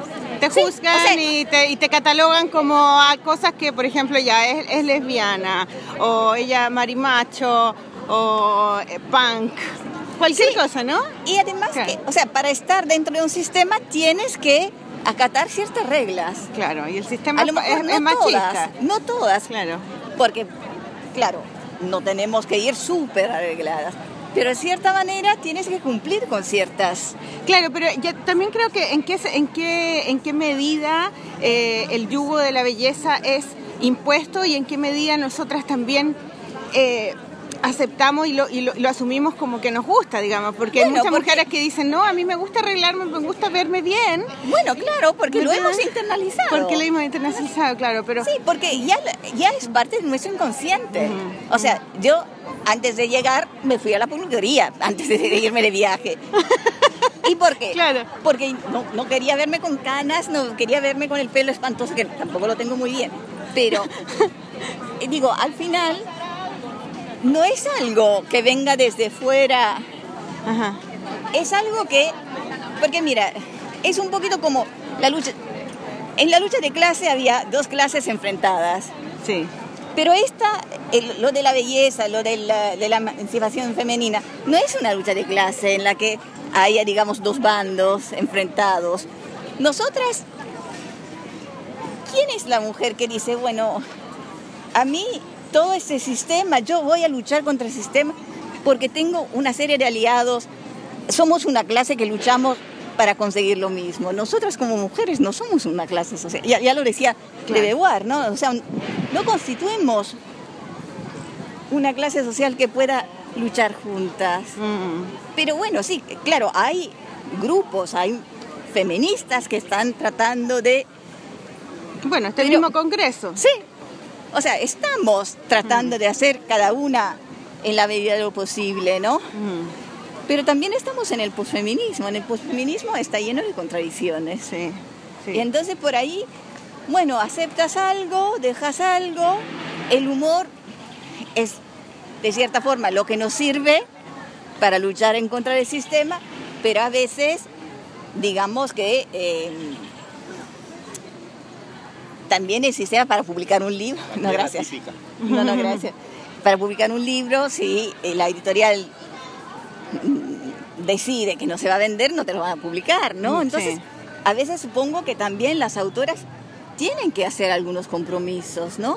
De lo que te permiten. Mm. O sea, tú en tu blog puedes poner lo que tú quieras, Claro. pero si quieres, digamos, un producto editorial que tenga cierto éxito, mm, tampoco tienes libertad absoluta, ¿no? Mm, Sí, hay convenciones sociales Eres- que se respetan porque uno cree que si no, no, no te van a dejar también, ¿no? Bueno, yo por ejemplo, cuando, sobre todo cuando vuelvo a España, la gente me dice, ay, pero tú no te maquillas nunca, nunca, nunca. Y Como digo, una crítica, ¿no? Sí, Claro. diciendo, pero son amigas feministas, muy feministas. Mm. Y yo les digo, bueno, es que yo con la, la- la- la alergia que tengo, no he encontrado productos que, que no me... Bueno, tienes la, la razón perfecta, digamos. Es como cuando uno está a dieta y uno dice, bueno, lo que pasa es que no estoy a dieta, estoy enferma.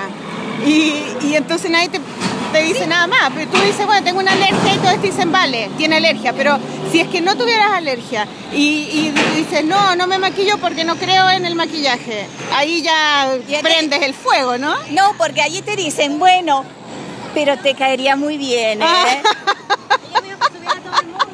No, porque, porque luego me dicen, oye, qué lástima, porque sabes que con un poquito de color, Te verías mucho más linda.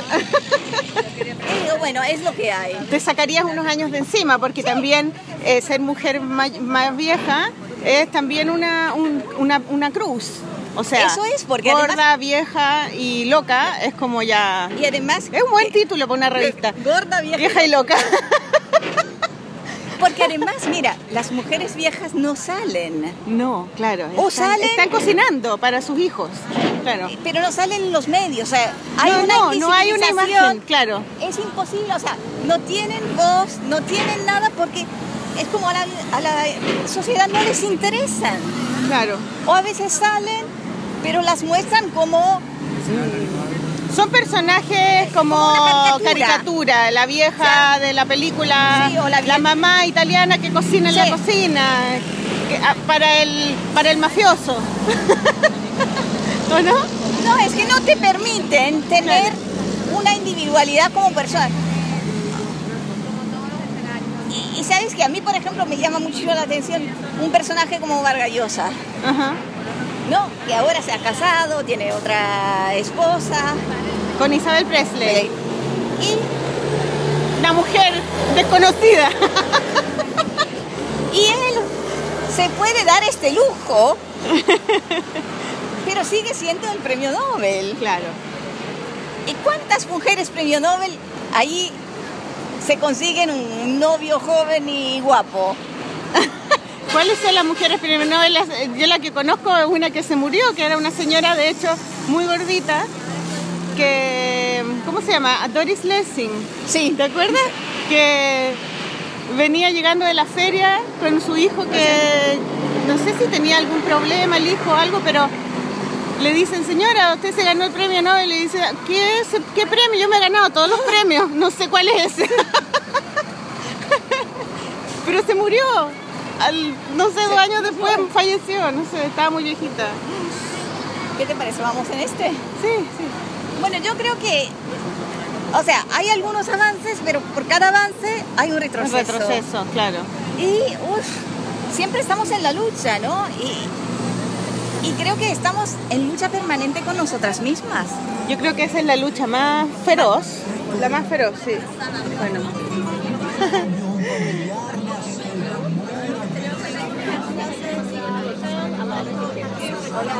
Estamos subiendo a un bus, vamos a ir de paseo a la montaña con muchas mujeres en un bus. Estamos muy contentas. Y, em,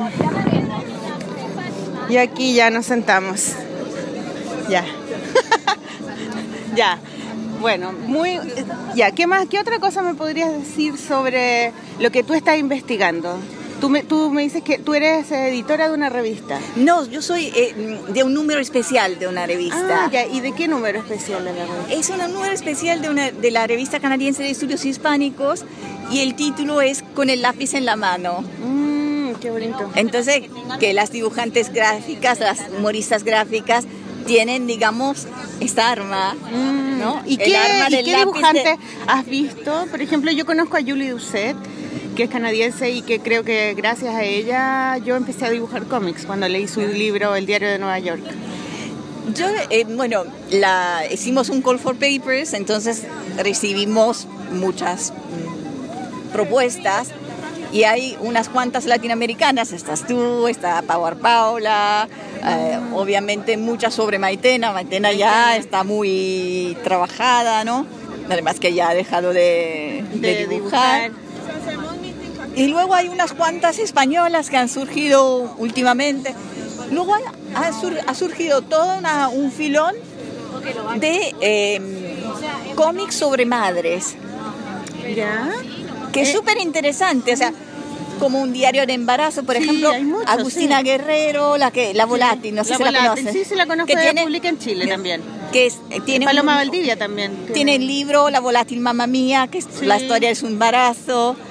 Y son muy interesantes todos esos discursos de mujeres que ahora se atreven a a dibujar. dibujar. Paloma Valdivia tiene uno que se llama Es así y ella es dibujante de, de libros infantiles y hizo esta, este, este cómic para ya más adultos sobre Sí. su embarazo, pero con dibujos como para niños, es muy lindo. ¿Y cómo se llama? Porque Paloma Valdivia.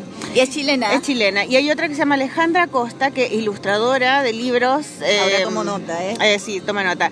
Y ella hizo un libro que se llama Gremlins, que es la vida, son puras anécdotas de, de ella con sus hijos, que sus hijos de en esa época tenían 8 y 10, y son puras anécdotas que ella empezó a notar de cosas que su hijo le decían. Gremlins se llaman.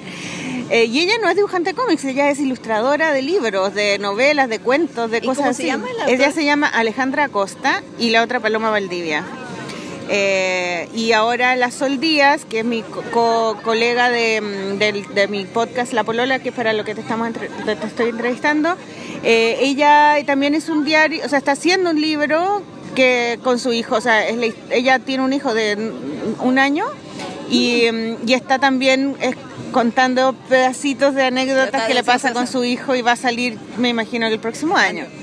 Porque es, un, es una etapa en tu vida que, que te, te, te, mm, te absorbe todo, todo, energía, en, en, en neuronas, en todo. O sea, la madre tiene una cosa como de como atávica que te, te invade y te transforma en otro ser y tú no puedes controlarlo. Y además que Es el único tema que te Sí. importa. Entonces las personas que hacemos cómics tenemos que dibujar sobre eso porque no tenemos ni una opción.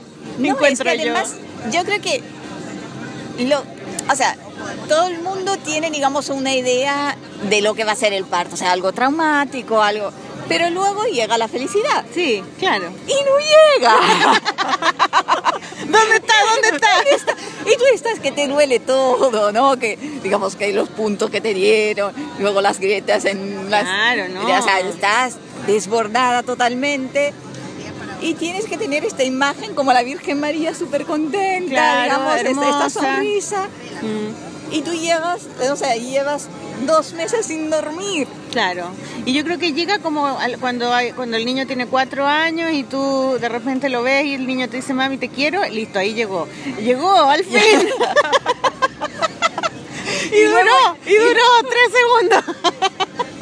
Y luego llegan a la adolescencia y te hace sentir una cucaracha. Pero sabes que las opiniones son distintas porque ah, la Sol, que es mi amiga, ella, eh, tú le preguntas y ella todavía sigue diciendo que ella es muy feliz siendo madre, lo sigue diciendo y que, y que no lo pasa tan mal, pero de repente yo la pillo así en una, la llamo y le digo, ¿y cómo estás? Ay, no sé, quiero matar a este hueón, no sé qué. Pero como que, oh, oh, oh, se le sale y después lo vuelve a rectificar, ¿no? También hay una cosa como de que tú no te dejas Bueno, porque- demostrar esa de- Porque- insatisfacción. Porque eh, eh, Y digamos, es tu tenemos tema. El, el discurso de que la ambivalencia materna, o sea, el amor materno es un amor ambivalente, porque nadie quiere las 24 horas al día. Total, ¿no? Con tu claro. novio a veces dices, bueno, es que yo me voy con mis amigas Claro. porque está saturada. Pero o sea, dame un recreo, dame un espacio para pero mí. tú fíjate, claro. un novio pegado a tus tetas 24 horas al día, ¿no? Es demasiado, claro, es demasiado.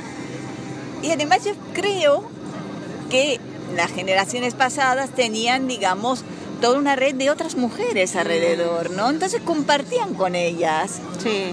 Y entonces, de cierta manera, ya sabían lo que les iba a venir.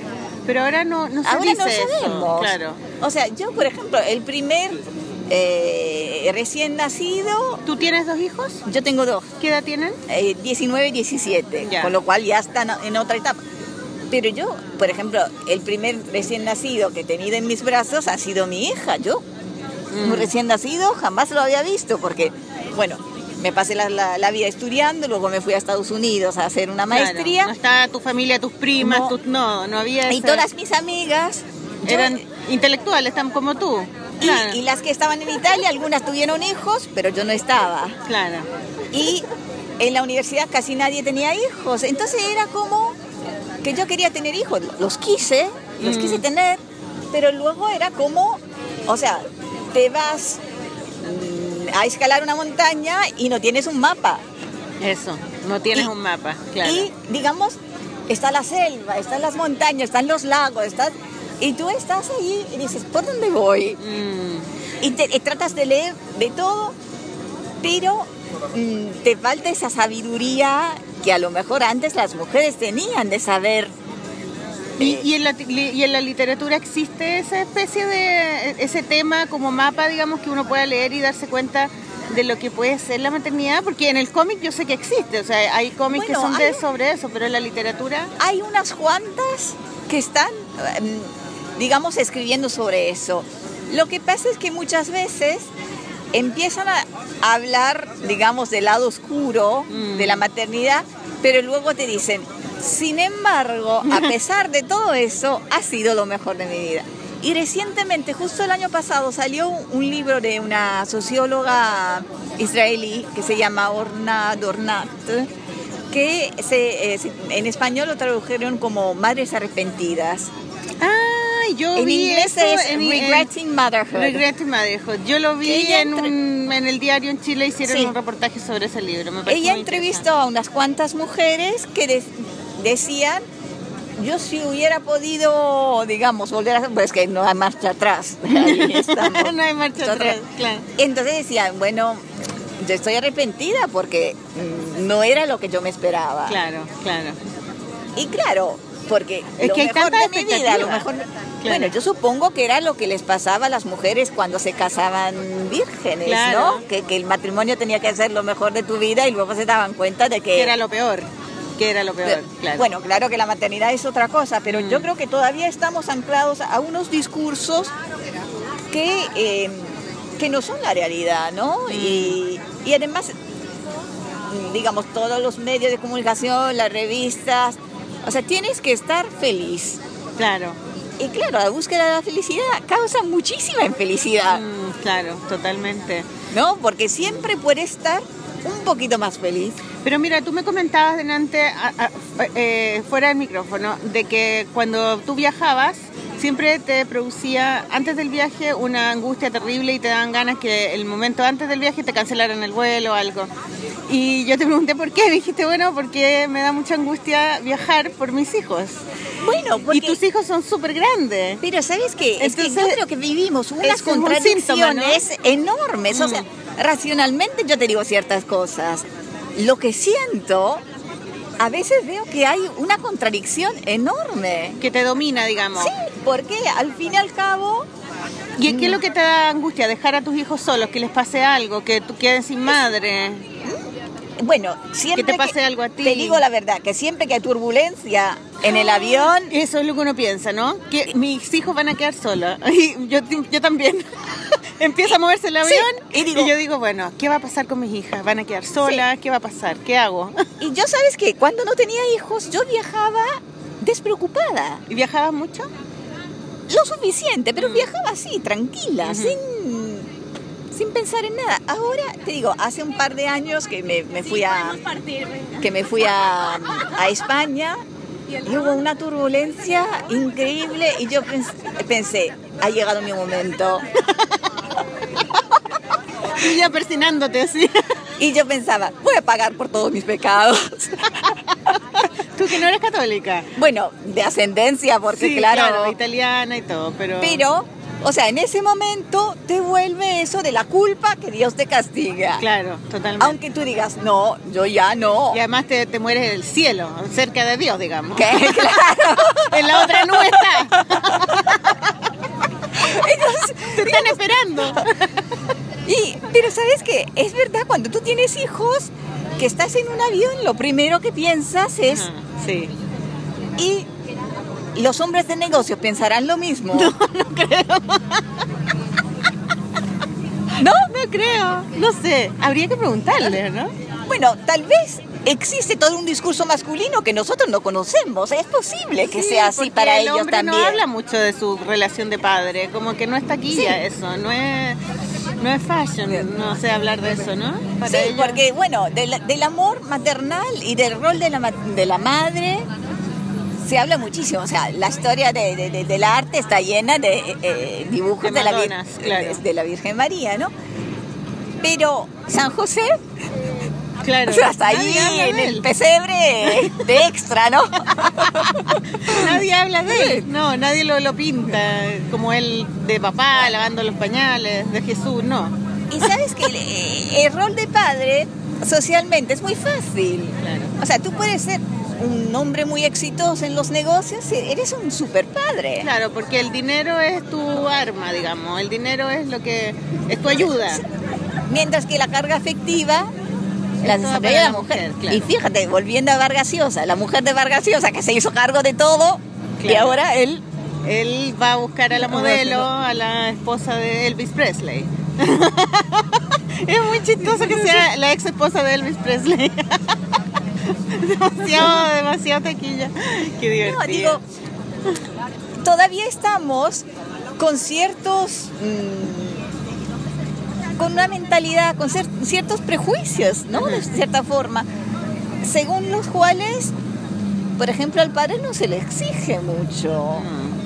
Y eh, ahora sí que se está hablando de, por ejemplo, en inglés se habla de intensive mothering, o sea, maternidad intensiva, maternidad con apego, pero sin embargo se habla de involved fathering. O sea, con tal que estés involucrado, ya haces mucho. Ya, claro. Pero nosotras, intensiva, maternidad intensiva, Intensiva, ellos claro. involucrados. claro. Eh, hay un poquito de diferencia, ¿no? Entre estar involucrado y estar intensivamente Claro. y además todo el discurso de la, de la lactancia natural, ¿no? Que claro, Sí, las hay un libro súper interesante que escribió Lina Meruane, no sé si la- lo leíste, que se llama dice, Contra, los, hijos. Sí. ¿Lo leíste? Porque Lina es amiga mía Ah. y yo somos bien amigas, éramos vecinas en Nueva York. Vivíamos cerca y bueno, nos hicimos muy amigas. Y ella hizo el texto detrás de mi libro ídolo, es Sí. es de ella. Bueno, ella escribió este libro. Lina no tiene hijos, no puede tener hijos porque ella es eh, diabética. Diabética, sí. Eh, entonces ella tiene muy claro que nunca va a ser madre.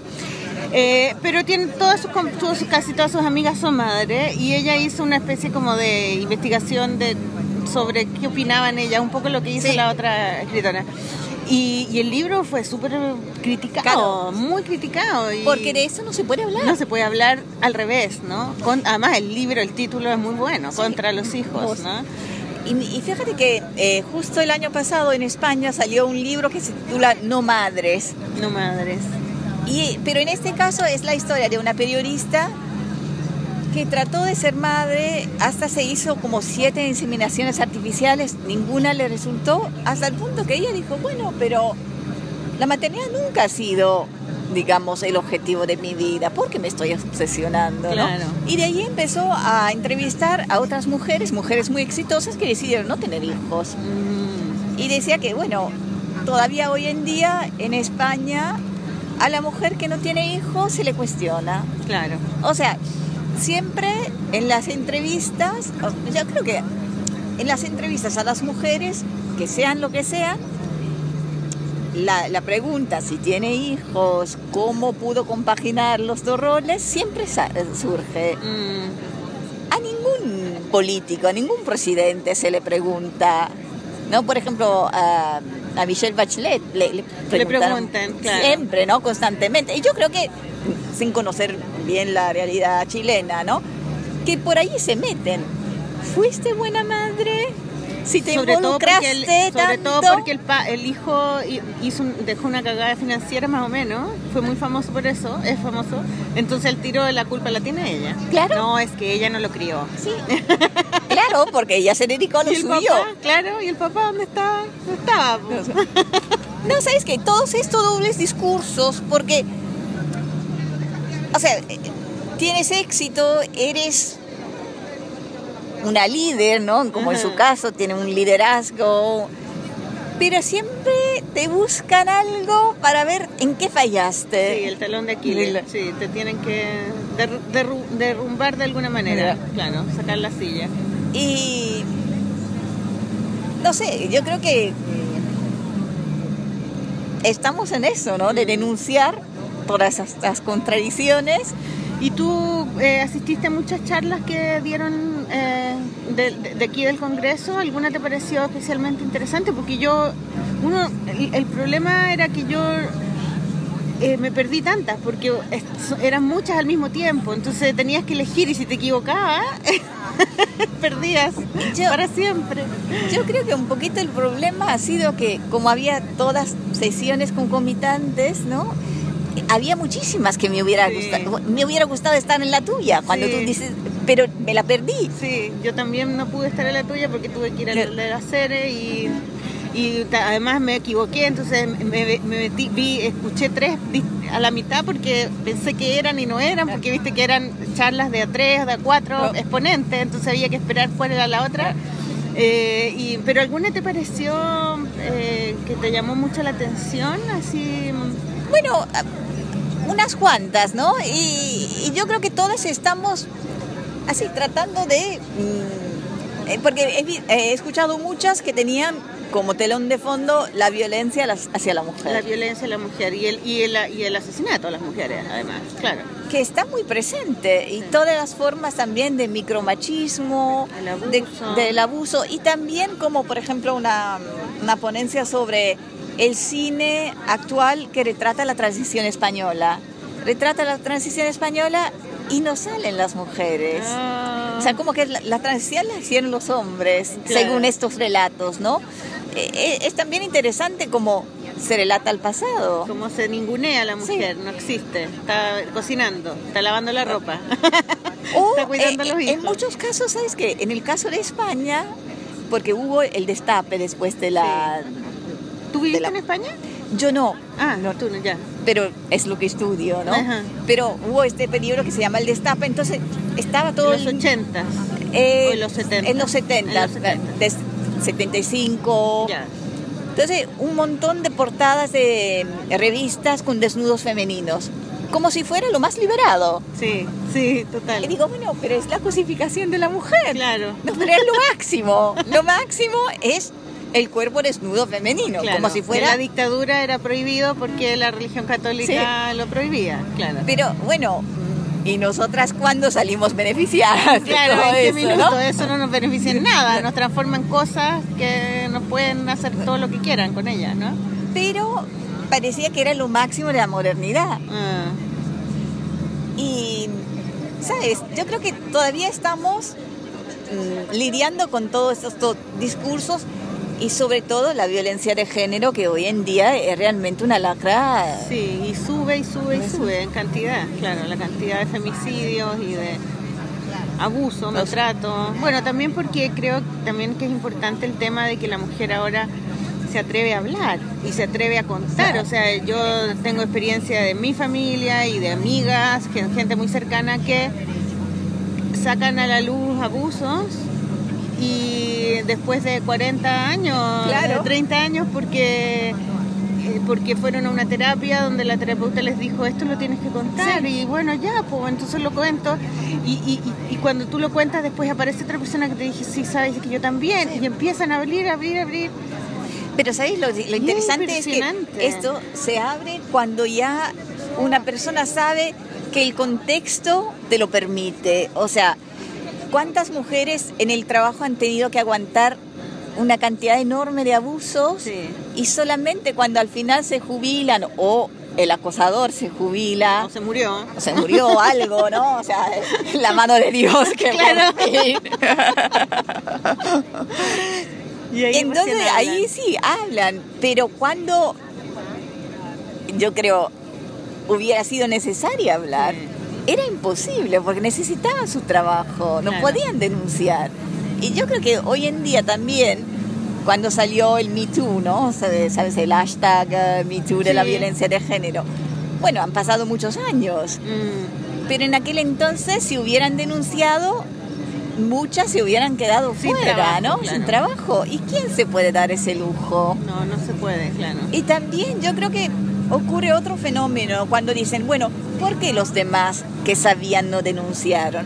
Pues yo creo que a veces la víctima misma dice, por favor, no digas nada. Claro, claro. Porque si tú hablas, la más perjudicada voy a ser yo. sí, sí. Entonces, eh, digamos que cuando eres víctima es muy difícil salir de ese rol. Mm, claro, y de- también te miran con, con lástima y con cierta culpabilidad también, como ella, bueno, algo habrá hecho, Sí. ¿no? Porque yo creo que desafortunadamente cuando se oye hablar de, de abusos, la primera reacción es, bueno, pero ella qué habrá hecho. Claro, ¿qué habrá hecho? Hecho. Para que se produzca eso, ¿no? Que O, ella lo provocó de alguna manera. y además que hay muchas mujeres que te dicen, ay, a mí nunca me ha pasado. Mm, Como diciendo, será tu culpa, porque a mí... claro. Y tú dices, no sé, es que cuando te dicen una cosa así, ¿tú qué le, qué le contestas? ah, ojalá nunca te pase. Ojalá nunca te pase, pero a veces uno dice, pero ¿por qué entre, entre mujeres Ajá. tenemos que decir estas cosas, no? Sí, sí. Eh, eh, o sea, son... Yo creo que la generación anterior había a- tal vez un discurso parecido que si una se, se divorciaba, la otra decía, ah, yo estoy encantada con mi matrimonio, Mm, ¿no? Sí, total, Claro. sí. Pero esto ya ha pasado de moda. ¿no? Eso de decir, ah, bueno, yo estoy tan feliz por esto, estoy tan contenta, yo tengo una suerte que tengo, digamos, el... Bueno, aunque... Me saqué la lotería, claro, con este marido. Pero, ¿sabes qué? Yo creo que la, la cuestión del acoso es cómo sacarse la lotería, que tú has tenido suerte que no te, han- que Claro. no te hayan acosado. Pero espérate un sea- rato, te pueden acosar en cualquier minuto. Y em, no lo sé, yo creo que desafortunadamente em,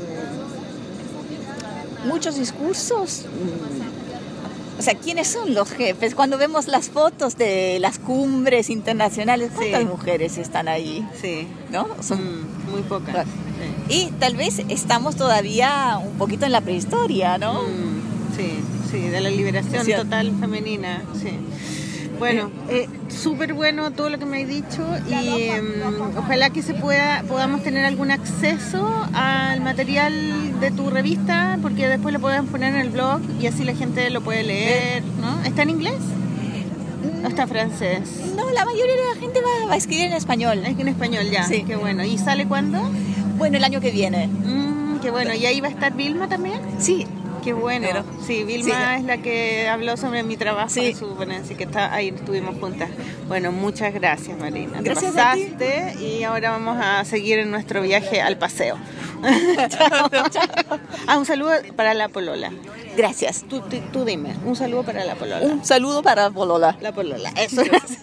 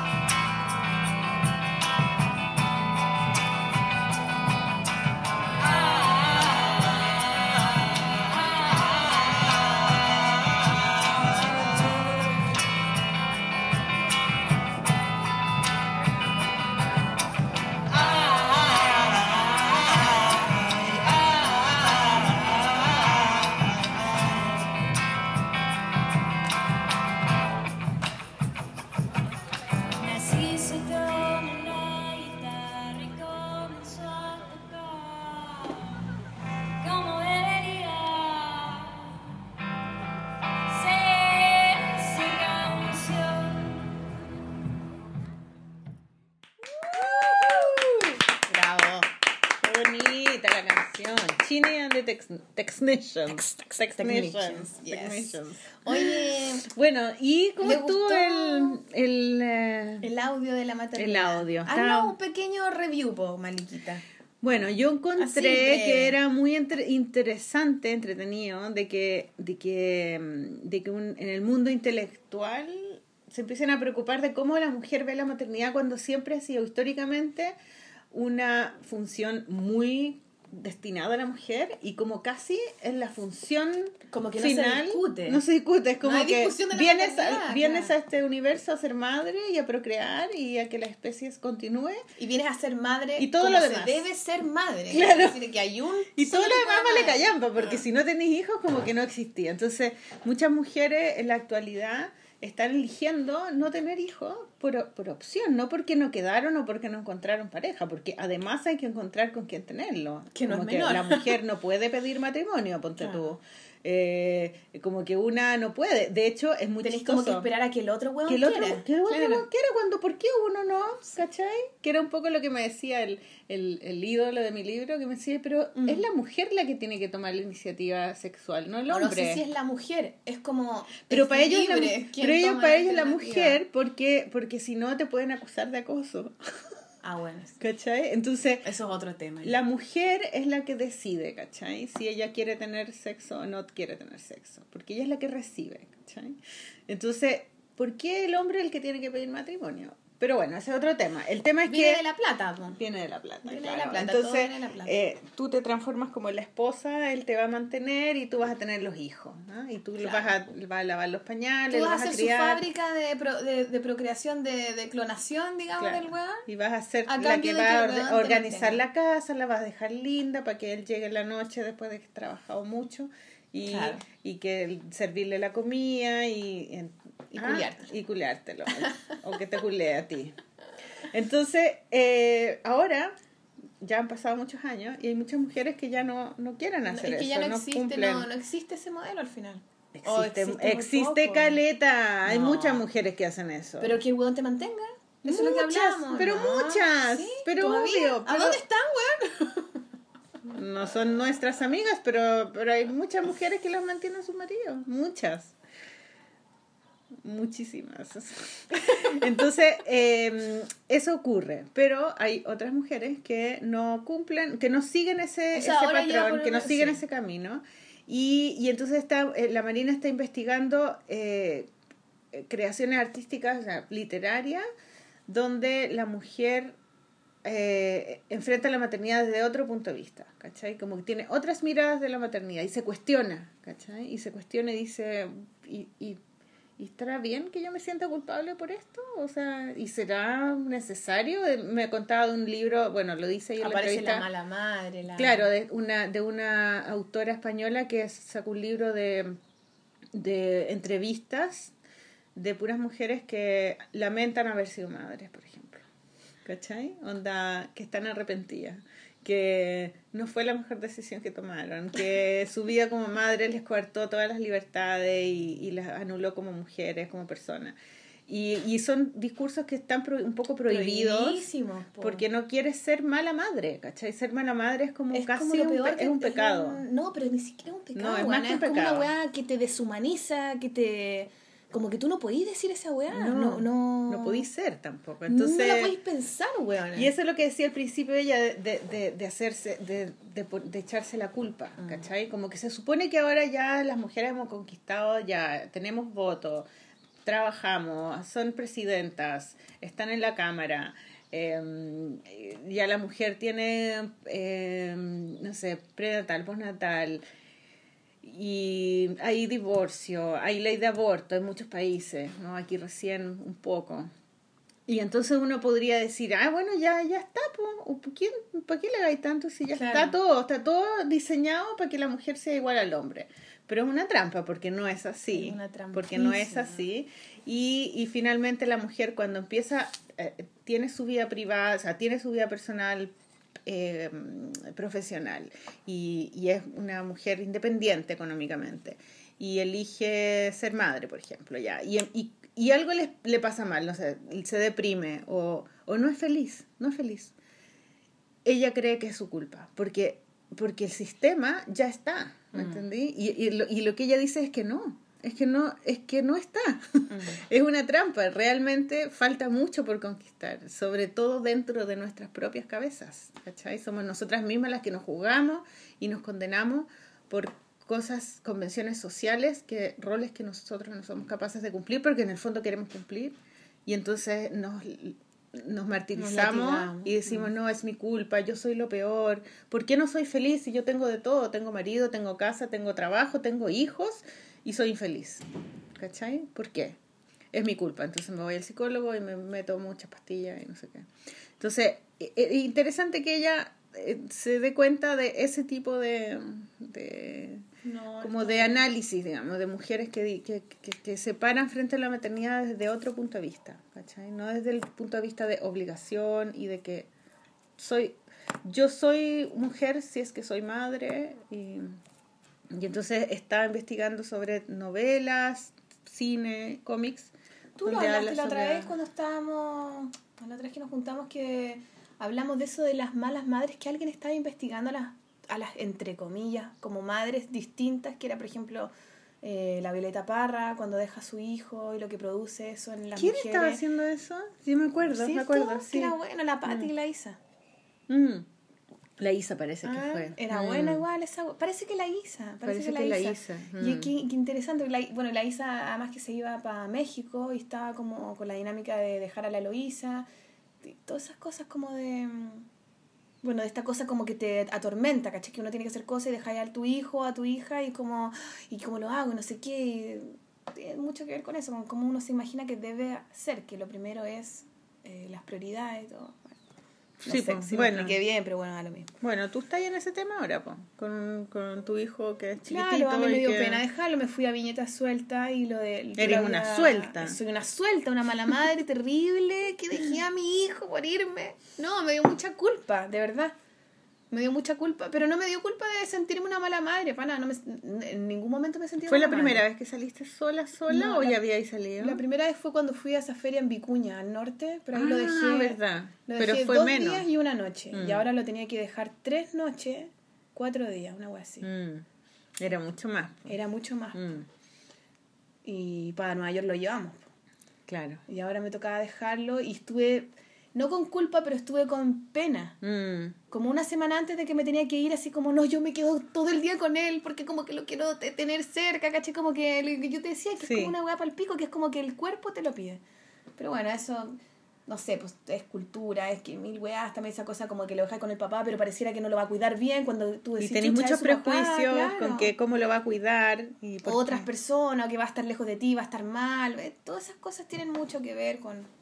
Claro, uno, uno se pone como la imprescindible. Bueno, Claro. es, de alguna manera es, pero... Sí, pero es un rollo también. pero también podí, podí- si tienes un círculo que te contenga y que te ayude, como tu mamá, no sé, tu marido y tu, y a lo mejor una nana, la suegra, Claro. alguien, eh, como ser capaces de, de soltar, puedes decir, Mm. bueno, ya, si total, son tres días, cuatro días, Sí, ¿cachai?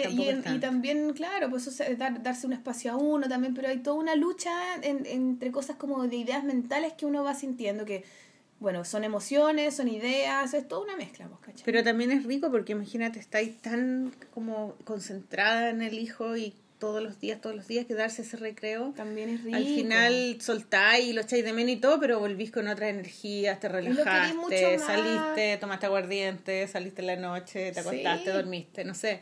Y de eso es súper sano, o sea, darse un recreo. po. Sí, no, porque una misma no se los da. Mm. ¿cachai? Sí, pues, porque uno no se lo da porque Claro. no, como que ahí entra Porque la culpa. no, porque yo- no corresponde, es yo mi lo más, responsabilidad claro. otra cosa, ¿cachai? Y esa es la idea que uno debería empezar a cambiar, de que... o a de- cuestionar, ni siquiera cambiar, weón. no, a cuestionar, a verla, a verla. Oye, esa idea te está como weyando la vida, o sea, suavízala un poquito, ¿cachai? Porque si Sí, no... porque después empiezan a haber madres que no se lo cuestionan uno nunca hasta que después el hijo se va y le empiezan a echar la culpa y empiezan a que el hijo le solucione este tipo de weá y se la cobran, pues. Claro. Como que te cobran con intereses después. Sí, Y esa weá es súper injusta. O entrar en una dinámica. Y es violenta también, Sí, pues una porque- dinámica donde tú te haces indispensable para todo, ¿cachai? Claro. Como psicológicamente. Y después colapsáis. Colapsáis y reventáis y Te da una, claro, te da una depresión o te queda la cagada y, y no sabéis por qué, ¿cachai? Mm.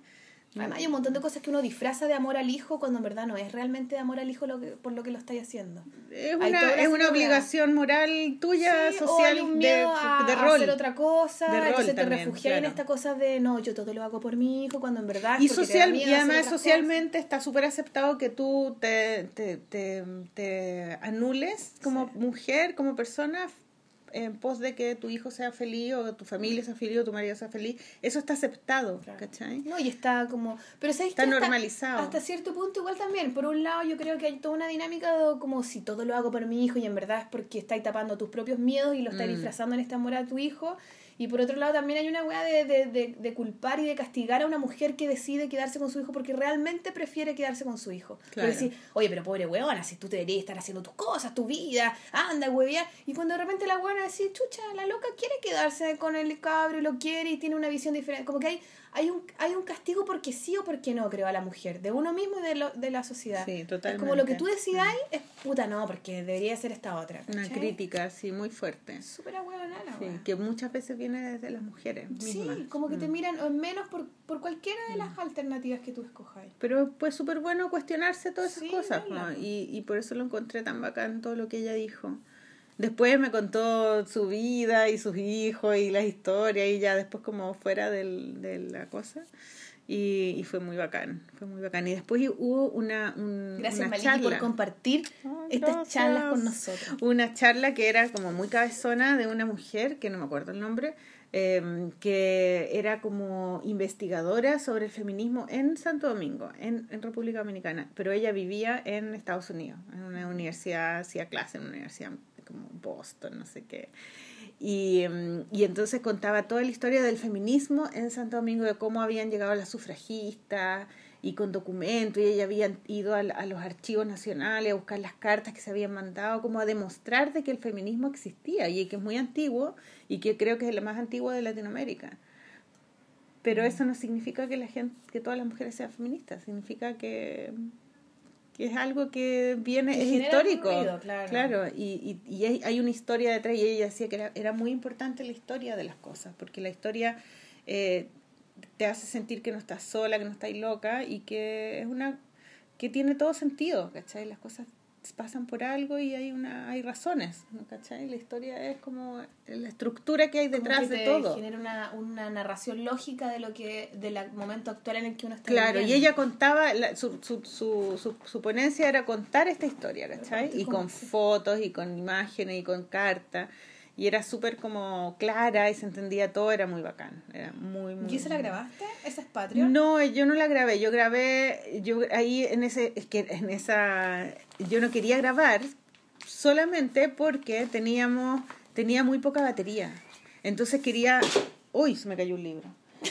Quería, tenía poca batería y quería grabar a la islandesa que la vamos a poner al final. Sí, ese es nuestro bonus track para Sí, este capítulo. Ella muy bacán. Y, y, y entonces no tenía más, se, se me acababa, cagaba. Así que no, no pude grabar la, la esa, esa ponencia, ponencia no la pude grabar. Oye, ¿estáis, estáis viendo una cosa que fue muy bacán? Sí, ¿o buena no? que no lo dijimos. Se nos olvidó. Bueno, eh, ayer, ayer, Ayer domingo. domingo, no, el sábado. Sábado. El sábado salió en la tercera, digital y papel, una página en Cultura que se llama Los 10 mejores libros ilustrados del 2017. Y aparecen una lista de artistas que votaron, porque nos llamaron, nos mandaron un mail para que votáramos. Y mm, hicimos el, la votación, ¿nos dieron una lista o existía? Nosotros dijimos. Yo me acuerdo, no, no, te, te daban una lista de modo de sugerencia, pero igual ponía hincapié en la weá de que tú podías decir el libro que tú quisieras. Claro, y, y salió... Y podías decir tres opciones. Y son 10 son 10 libros, entonces están todos. A ver, digamos cuáles son. Mm. Bueno, está son. Vida Novelada de Marcela Trujillo, que se llama Ídolo. Está. Bueno, no voy a decir Uno por uno, no voy a decir esa wea, voy a decir No. Ídolo de la Truqui. Está Dedocracia de Eh. María Imagen. Aplauso, clap, clap, clap, clap. Está Juan Bu- Buscamares de Félix Vega. Es súper bonito ese libro. Está Mi cuaderno de haikus de María José Ferrada. Eh, María José Ferrara, pero Sí, lo Deberíamos dibujó. entrevistar alguna de María José Sí, Ferrada. ella es ¿no? demasiado bacán. Ah, y lo dibujó ilustraciones de Leonor Pérez. Ella, eh, Sí, la- ella también es bacán. Yo no la conozco. Yo pero tampoco la, la conozco, pero su trabajo sí. Ferrada fue mi profesora. Y la No, admiro seca, profundamente. seca, seca. Sabe japonesa. Y la geometría natural, va, perdón, de mientras un lobo le canta, Canta a la luna. de- Sebastián de y la vaca. Sebastián y la vaca, sí. Que, Oye, ¿lo viste el libro? Sí, Bueno, la cagó el libro. Qué es bacán. maravilloso. Sí, estaba feliz en la Feria del Libro. Qué bonito el libro, man. Tienen que verlo. También está Alex Nemo, eh, de Ortega. Y, Y, ay, Gonzalo Martínez. Y Gonzalo Martínez. Esa dupla que ya ha hecho varios. Hicieron varios eh. Mocha Dick. Mochadic, sí. Está Personas Favoritas también, de la Flaner. Está también la gente. Uh. Y de. Edo Pavés. Y de Edo, verdad, de la Flaner y Edo Pavés. Muy un clap, clap, clap también. Clap, clap, clap. Para personas favoritas. Está La gente opina de Oye Matías, también de ¡Eh, Catalonia. bravo! Uh. Está La historia ilustrada de un embarazo. ¡Uh! De Michelle Sadler y Sol Díaz. Sí. Y está Viaje mágico a Chiloé de Saúl Skolnick Skolnick. y Alberto Mon. Oye, que Saúl Skolnick ha muerto. Ha muerto. Sí, tiempo. murió tres días antes del lanzamiento del libro. Sí, qué loco, weón. Qué pena. Sí. Y Alberto Mon, no he visto el libro. Supe que existía, pero no. Este es de Fondo Cultura. Ya, mira qué bonito. Bueno, Esos son los 10 mejores libros ilustrados supuestamente del 2017 y lo bueno es que la mayoría son de historieta. sí, la mayoría Eso es son de un buen aporte que dijo Gonzalo Martín. ¿Cuántos, ¿Cuántos son de historieta? Está 1, 2, 3, 4, 5, 6. Y eh, al- eh, Buscamares también. ¿Sí? Sí. 6, 7. 7, 7 de 10. Súper bien, po, man. Súper la, pulento, la por mayoría. loco, vamos que se puede, cocha Vamos tu que se puede, te están llamando. Sí, mi madre. Tu madre. Mándale saludos. Adiós, madre. Ya, entonces. ya, ¿qué, Sí. más, ¿qué más vamos a. ¿Qué vamos, vamos a hablar hoy día? Eh, Eh, Deberíamos decir que vamos a estar en Valparaíso esta semana, que este programa sale el jueves y creo que vamos a estar el viernes. Sí, el viernes, El viernes, o sea, ¿no? mañana. Mañana váyanse a Valparaíso. El viernes 20, 25. Cuatro. No. viernes A 24 de. Ah, sí, tienes razón. Razón, 24 de noviembre eh, vamos a ir a Valparaíso al festival Sacapuntas. Del Arcos. de la, que lo organiza Arcos, Arcos Viña. Viña. Y vamos a hacer, vamos a estar solamente el viernes.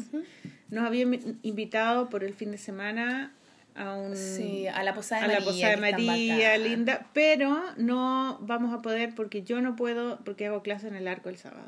Así Oye, que, y lo bueno es que vamos a estar transmitiendo en vivo, parece que por primera vez, weona, no sé cómo lo van a hacer, pero parece que los cabros... vamos sí. a hacer un streaming muy bacán y Así que o sea, la- pero también lo vamos a grabar para la próxima semana, obvio. po. O sea, pero esta semana entonces vamos a tener este capítulo el jueves y al tiro un capítulo en streaming el viernes. Vamos a estar Sí, full. vamos a estar full. Pero, Bueno. pero, el- pero ese capítulo va a estar para la otra semana. También. Así grabado en Sí, SoundCloud, pues ya. claro, grabado en SoundCloud.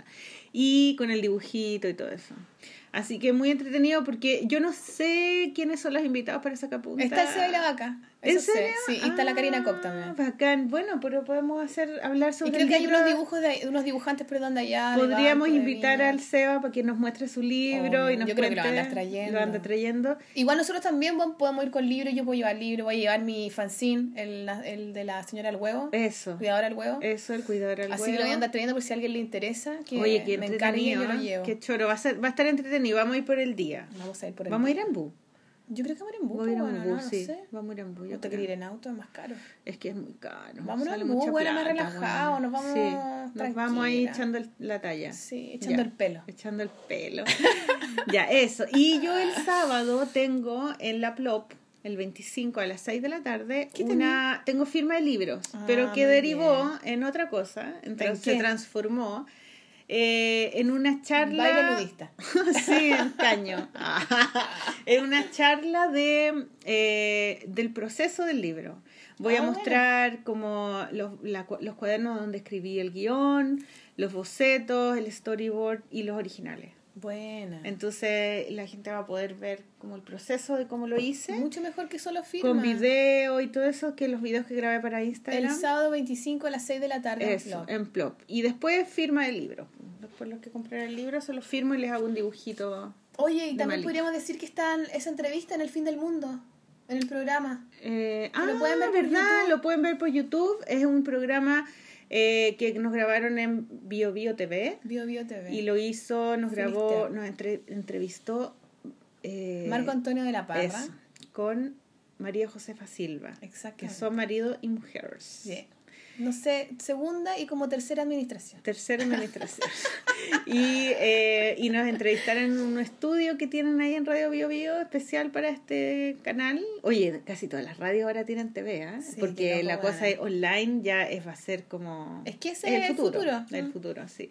Y estuvo súper entretenido, lo pasamos lo bien. pasamos bien, ¿cierto? Además que llevamos libros de todos, Sí. porque como es un programa sobre libros, queríamos como promover el cómic Puta, chileno. sí, yo no pude llevar tanto, pero bueno, No, igual pero llevaste caleta. sí. sí, para todos nuestros amigos y colegas que para que se vieran ahí visibilizar y que la gente pueda. Bueno, y recomendamos dos de los libros que aparecieron acá. Sí, ¿cuál recomendamos? Tú recomendaste el mío y yo recomendé el de Malimagia. Eso, muy bien. Y también de, Bueno, también hablamos de las personas favoritas, de, personas favoritas. gente también. ¿O Sí. no hablamos de este, parece? No, parece que lo teníamos encima. Lo teníamos ahí, sí. Así es que también hablamos del de la Alejandra Costa. Eh, ¿Qué más?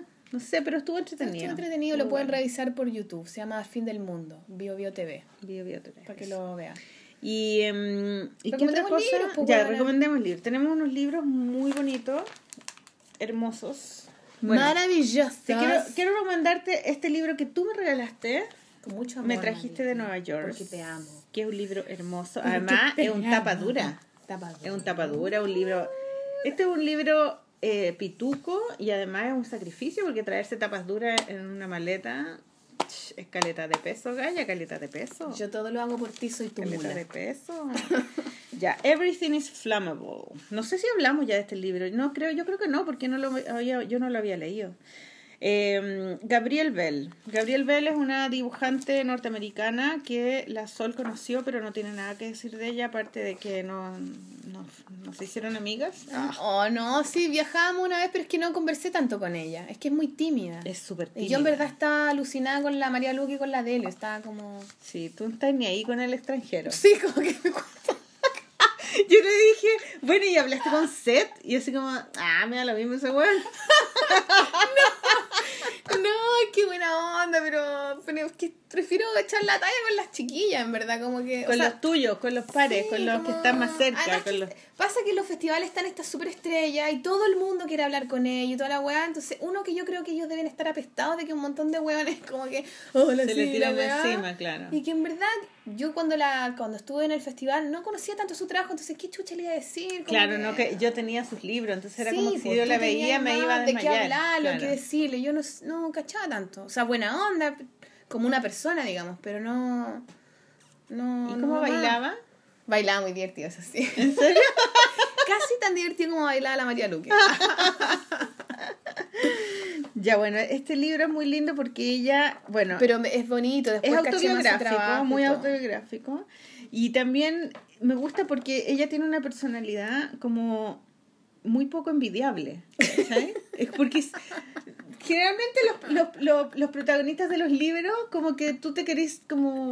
Tú querés ser como te- ellos. un sí, poco, querés ser como ellos, querés tener como... ¿Por no qué sé, poner el micrófono apuntándome a mí, Ah, weona? te, te querés sentir como identificado, ¿o ¿no? Con el, con el personaje. Pero a mí me encantan las historias en cine, en libro, cuando el personaje, tú no querís ser como el personaje, pero te parece súper atractivo, porque es un poco como... Es como un morbo igual en el es un poco morboso, claro, como que hay una cosa como conflictuada de su ser que tú no querís tenerla, pero querís saber cómo es ser así, igual quería abrir un poquito. Claro, la porque uno está acostumbrado como al personaje que es bueno y al que es malo. Al malo obviamente nadie quiere, está diseñado Ah. para que nadie quiera y el que está diseñado para que deje la cagada en la película y después lo matan, ¿cachai? Pero cuando el personaje principal está conflictuado y no hay salida, es como, es otra estructura, ¿cachai? De drama. Y, y, y ella es una persona que es muy depresiva y muy... y- Como angustiada. y angustiada y como que permanentemente no angustiada. tiene segur- fe en seguridad en sí misma Sí. a pesar de que A pesar de que igual es como siempre una trabajando igual, ¿o no? y es una superestrella pero también una de las cosas que hace su trabajo tan potente es que es muy honesta Mm. y, y, al- y escribe y, y dibuja cosas que son emocionales pero las dibuja como no sé, hace como es como un Como poco analogía, surrealista, como sí. analogías visuales, ¿no? Dice que se siente mal, no, es una parte donde De la bicicleta, ¿ya la pasaste esa? Ah, la de la bicicleta, claro, que siempre siente que tiene un peso que va Esta. Siempre siente como que está... Esa pusimos esa foto igual, ¿o no? En un ¿En momento. serio? Cuando tú hablaste del libro, ¿tú lo presentaste? No lo sé. no sé, pero encuentro que, que ella tiene como una manera de, mm, de graficar muy, ella es muy pragmática, o sea, di- cuenta todo lo que le pasa con mucho detalle, ¿cachai? Pero Es muy también, bonito el dibujo que también cuenta lo que siente y lo dibuja como, como, ¿cachai? Como que si fuera realista, pero en realidad, y, y eso se traduce a surrealismo, ¿cachai? A mí lo que me gusta igual, Entonces- a- harto, es como que tiene un ritmo lento. Y eso me gusta. Como que hay, hay veces que los cómics como que van muy rápido. Y esto tiene como es una que cosa no tiene, bien, eh, no tiene la, la, la, la- no tiene esa, esa presu- apresuramiento Sí. de que, de que vaya a contar la historia o Mm. del clímax o nada, porque está contando lo que le pasó y, mm, y no hay clímax, es como lo que le pasó nomás, ¿cachai? Sí, me y, gusta em, eso. y, y cosas que piensa, cosas que se imagina, también las dibuja. ¿no? Y siempre está hablando de, por ejemplo, en esta historia se llama Everything is Flammable, que se trata de, de, de que es- va a visitar a su madre porque a su mamá se le quema la casa. Entonces hay una parte donde ella está, donde la llaman por teléfono y le dicen que su mamá le, se quemó la casa y que está viviendo en un patio, en una tienda, como en una carpa, digamos, como cuando te vas de camping, ¿cachai? Y ella tiene que decidir ir a verla. Entonces, eh, su mamá no quiere que vaya, ¿cachai? Una, no, no va, no venga porque estoy con tu hermano y está, es muy incómodo y como que, y ella dice, bueno, mi mamá parece que no quiere, no, como que yo soy un problema para ella, ¿cachai? Entonces como que no quiere, así que convence, convence al amigo y tiene, eso es lo que hablábamos, que tiene Sí, muchos amigos Muchos amigos que le ayudan. que mucho. ayudan, porque ella es una niña que necesita ayuda. Entonces los, los amigos le ayudan, le solucionan las cosas, le prestan plata, le pagan las cuentas. Después dice, hay un, un audit, no, un lector que me man- que cambió su computador y me mandó de regalo el computador antiguo. porque yo dije que el mío se me había echado a perder. Ah, la buena onda, loco, tiene seguidores, así que le salvan la vida, Le salva la vida, sí, qué heavy ¿Te eso. ¿eh? gustaría tener seguidores que te salvan la vida, Maliki? O sea, me gusta que me salven cuando me siento mal, pero nunca digo que me siento mal, ¿cachai? Bueno, ahora este año ha sido el año de decir que me siento mal, pero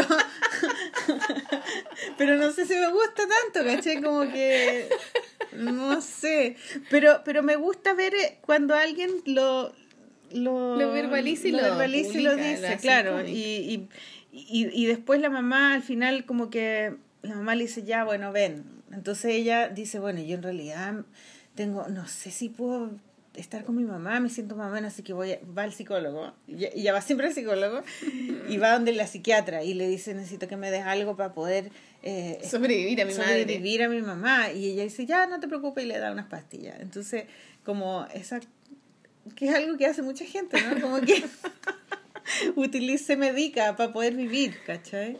Y ella lo dice sin ninguna culpa, nada, es como todo tan normal y bueno, no sé, yo la encuentro fascinante y me da esa cosa de que yo digo, chuta, ¿cómo será? Es como que está, lees el cómic y te sientes un poco en su piel, ¿cachai? Como que sientes cómo es ella, que y además se imagina, weá, y es como insegura, ¿cachai? Yo a veces, muchas veces me siento así, pero no, no, no, no dejo No. ni yo misma darme cuenta, ¿cachai? Es como muy para adentro.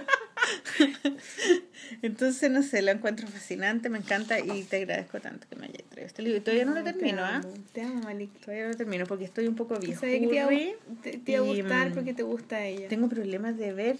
Me tuve que comprar unos lentes en el aeropuerto para leer de cerca con los lentes de contacto. Presbicia, weona. Presbicia, weona. Y heavy. Entonces ahora tengo que ponerme esos lentes porque si no, no veo de cerca. Estoy vieja, ya, abueliqui. ya, esta era mi recomendación. Tengo dos más, pero Recomiéndalo, yo le saqué foto. ya, pero tú primero, tú primero. Ah, chucha, este no le Entre medio.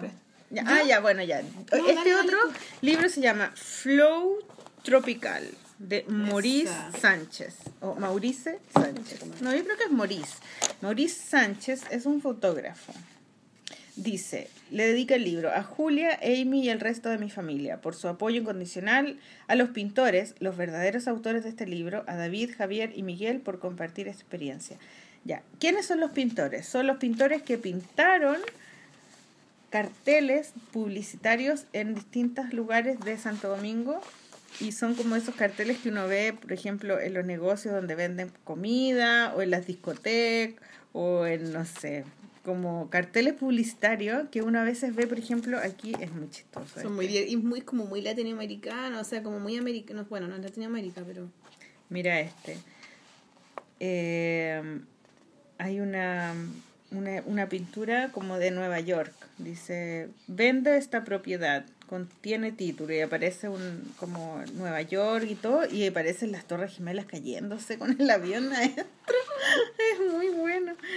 No, está... eh, eh, son puras fotos de estas pinturas que él encontró en distintos lugares y se parecen mucho, sabía que a las pinturas africanas de también de aviso, de pinturas de póster de película y de, de aviso, ¿no? De, por ejemplo, peluquerías, cortes el pelo Ah, y salen sí. esas pelu- Es como muy fotos. también como de También pueblo, mexicano. como antiguo, como viste que tú te vas como un poco a la periferia aquí en Santiago Claro, y encontré de- todos los carteles como en eso, como pintado, no, como no que el dueño fotografía. hacía, el dueño, claro, o el amigo se lo hace, Sí, el cabrón. bueno, antes había muchos eh, hueones que hacían eso, como letras de... Y son, mira, el estilo es como el cómic contemporáneo, Es muy. Mira, es muy bonito. Vamos a sacarle fotos a esto también para que los vean. Cacha la cara, loca. Entonces, en realidad, el como autor una- de este como libro... que de repente no eran como muy técnicamente perfectos y hacían este tipo por eso es nada, bacán igual. claro. Y Entonces este gallo es, es el fotógrafo, el autor del libro, ¿cachai? Y eh, Maurice Sánchez. Está demasiado bueno, a mí me encantó. Y bueno, yo lo compré allá en una librería y en realidad no sé, aquí no se puede encontrar, pero le vamos a sacar fotos para que las vean en, en, em, En el es- blog. Sí, en el blog. Ahí tú le sacáis fotos. Y el otro libro que tengo, que también me lo compré también en esa librería y que no sé mucho del autor porque yo lo, di, lo vi y dije, qué lindo. Y es como una especie de diario de viaje de dibujos hechos como con tiralínea. eh, en, también en Santo Domingo. Y Ay, de repente hay unas fotos de él como dibujando. eh, hay una, y hay, por ejemplo, dibuja la, los, los, lo- los diseños de la baldosa o como partes que no son muy lindas, digo, no, no sé, como una parte donde están las, ah, ¿cómo se llaman esto? Como alambre púa. Los alambre púas, como esquinas que no son tan lindas, ¿no? Como no tan turísticas. Eh, es como rejas, que son pedazos de una foto más grande, Claro. ¿no? Como, como que ocupan las imágenes como textura. Como textura, claro, como, no sé, la, la, el- la vitrina de un negocio. eh, ¿Qué es esto, por ejemplo? Y son como que están como un clo- son como close-ups Sí, de lugares. ¿cierto? Mira esto, como puras rejitas esas que están en las plazas. No hay casi persona, eh, escaleras, eh, los, los letreros del aeropuerto y están dibujados como con un estilo muy cómic, pero copiados de foto, yo creo, ¿cierto? Como copiados de foto. ¿sí. Y entre medio hay fotos de él y con la croquera en la mano, mira, que son muy bonitas, que están en, en, en color. Es, Ah, al final, sí. ay, pucha, justo cuando uno quiere nos salen fotitos. ¿Te fijáis? Esa, ¿no? Con la manito. Una Manuel. Ese es un dedo, po. Como que vi otra vez. ¿No? ¿Viste otra cosa?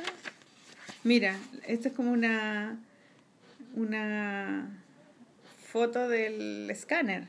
¿Cachai? Con la mano. Mira, ahí está, ¿viste? Bueno, me gustó mucho. Eh, él se llama, mira, ¿viste? Como bueno, dibujó las plantas. Eh, hay muchas texturas, personas también aparecen, zapatos, no sé, está muy lindo. Está linda la edición también. Se llama, mira, es que no aparece ni su nombre, espérate ya. Ingo, chuta el nombre raro, Gisendanner. Gringo se llama el, el libro. Ediciones de a poco. Ediciones de a poco. El mismo que el otro. Ah, sí. De a poco. Ah, bueno. Ediciones de a poco. Espacio líquido. Eh, lo encontré hermoso.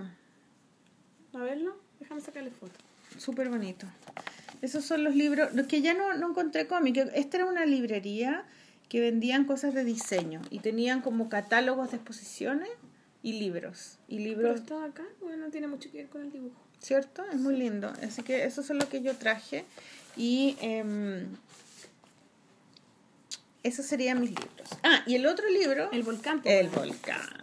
Bueno, el, El volcán. volcano. El volcán. Un presente de la historieta latinoamericana. Oye, es una edición a toda raja. Y huele muy bien. Qué rico el olor a libro nuevo. Con la imagen de su erupción, el volcán se propone expresar el momento de creciente efervescencia que atraviesa la historieta latinoamericana desde los primeros años del siglo XXI. Bacano, ¿no? El origen de, del fenómeno podría remontarse a la crisis económica que a lo largo de la década del 90 eliminó casi por completo las revistas y ediciones de historieta de gran tirada. Si el derrumbe de las condiciones que, viste, no veo lo de nada, que regían el mercado latinoamericano del cómic impreso hundió el paradigma de producción. Paradigma es un nombre tan como cabezono, ¿no? El paradigma para allá, el paradigma. Como que estuvo muy de moda esa palabra, el paradigma. Dice, ah, el paradigma de producción industrial y consumo relativamente masivo. Una nueva sería una nueva serie de medios y estrategias de difusión como los fanzines, los blogs, los editoriales y los festivales independientes impulsaron rápidamente una renovación en los temas y en las formas cuyos resultados no tardaron en hacerse evidentes. Bla, bla, bla, sigue, sigue, sigue. Pero claro, él dice que eh, como hubo este, este, esta crisis de que dejaron de producirse estas revistas, empezaron a aparecer eh, creadores Editoriales. y editoriales independientes, eh, artistas que hacían su propio fanzine y con temas más personales, pro- propuestas personales, más analíticas, reflexivas, artísticas, creativas.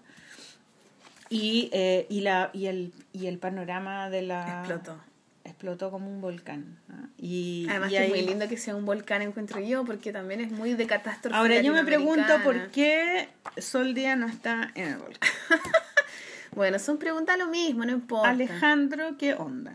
¿Por qué? A ver, cuéntanos, por favor, mándanos un mail y nos dices cuál es la razón por la cual hay No. aquí falta. Es que yo creo que también era difícil porque tienen que incluir a gente de todos los países. Mm. Hay poco espacio en cada país. Bueno, pero no importa, porque estás tú, Maliki, y está la Catabú. De Chile somos las dos. Sí. Creo que son las dos, no sé. Yo no lo vi así con detalle, pero. ¿Hay de, de qué Él países? me mandó para ti y para la Catalina. Ya, hay mexicanos, Peruanos, eh, colombiano, argentino, brasilero. Y por ahí, ¿no? Bolivianos. sí. Está Jim Plug, Mira, está Jim la Power Plug. Paola, está la María Luque, está la. ¿Quién más? Sí, bueno, y mi la Sofía Watson. es Diarios de Viaje. Ahí estoy, po, buena, ¿viste? Y Esa es mi participación, acá. madre. Ahí está. Bien.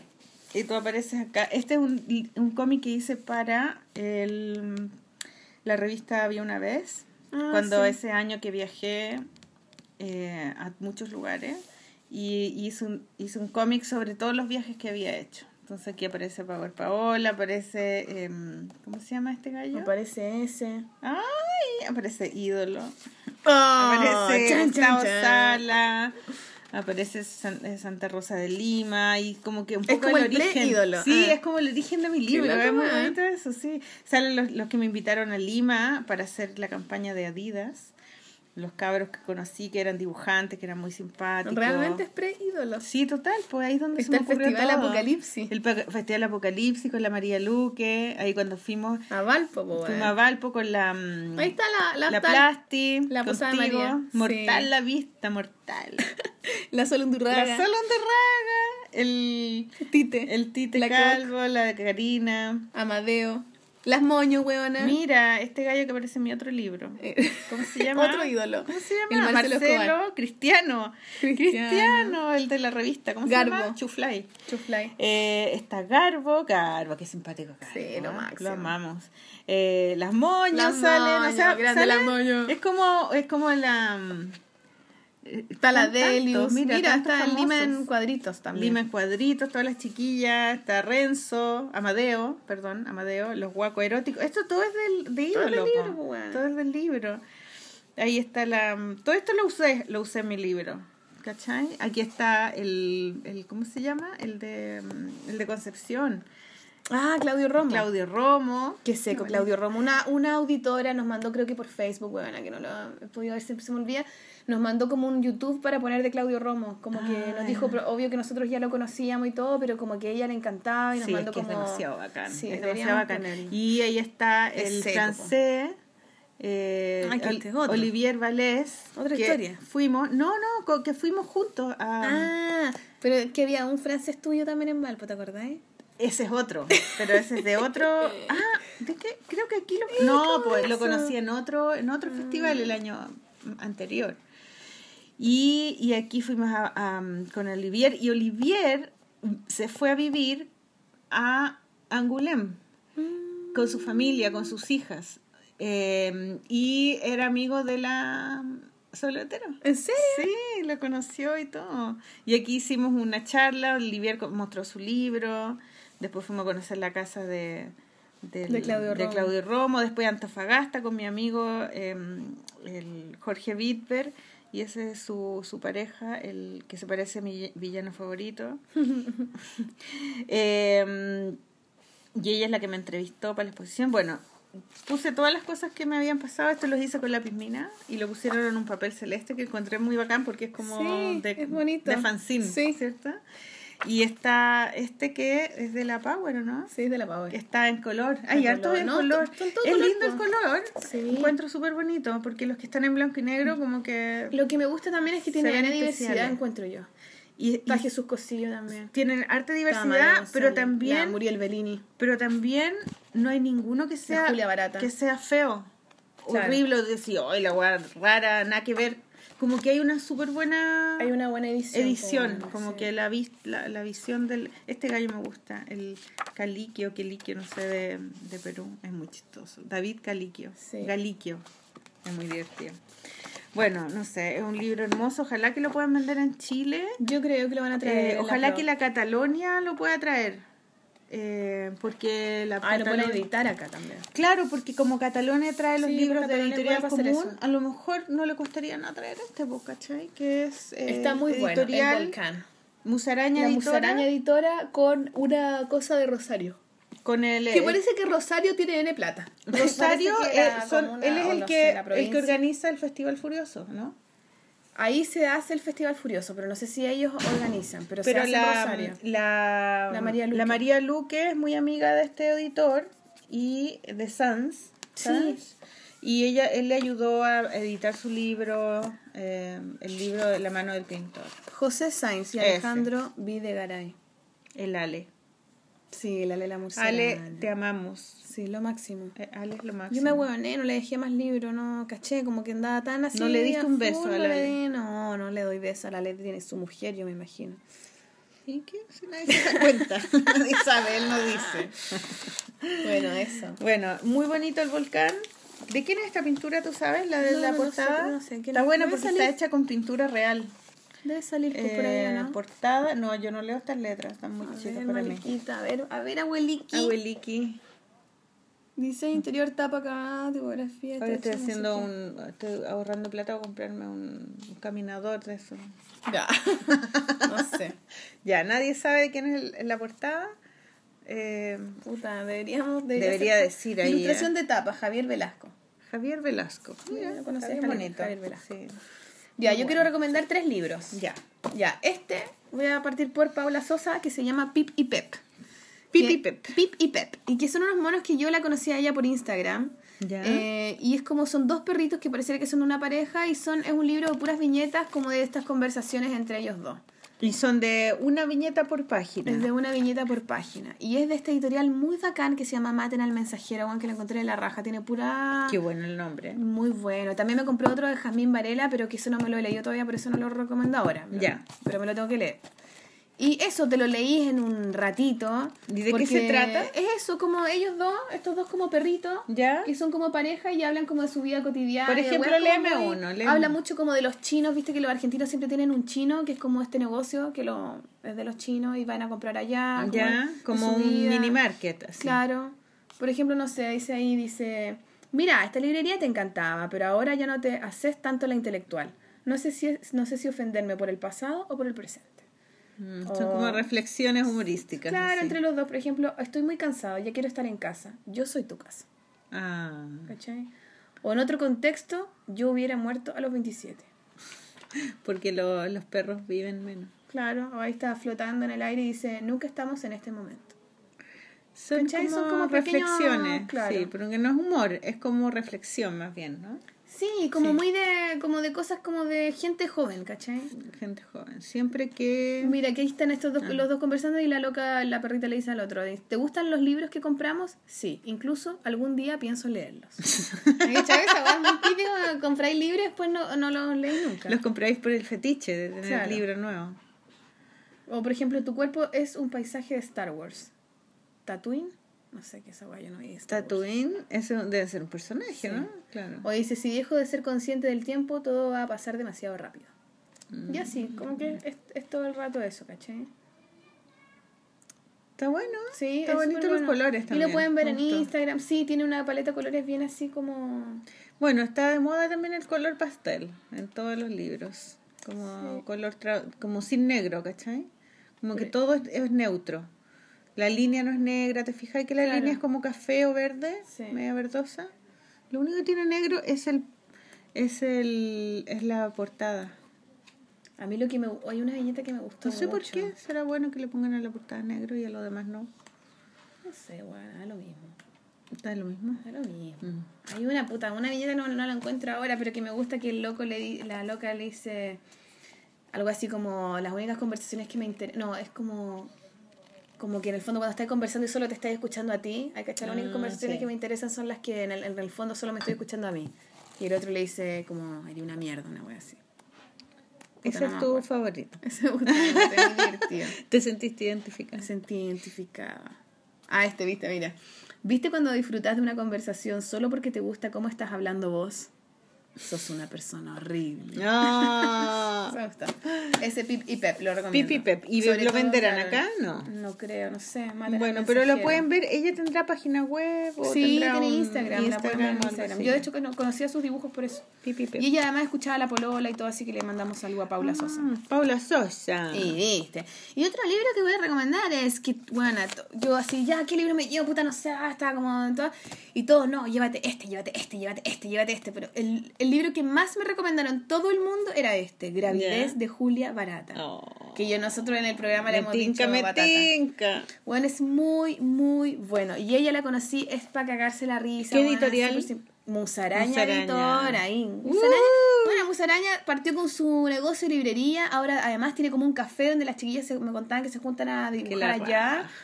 Y Yo quiero, yo quiero ahora, hacer una además, exposición editora, ahí. weón. Quiero hacer una exposición en. Musaraña con el Ale. Lo máximo. Bueno, y Julia Barata es una weona que es de Portugal y que... em, ¿Es de Portugal? Es de Portugal. No sabía. Yo Es pensé que era argentina. No, es toda la wea porque ella es de Portugal y está emparejada con un argentino.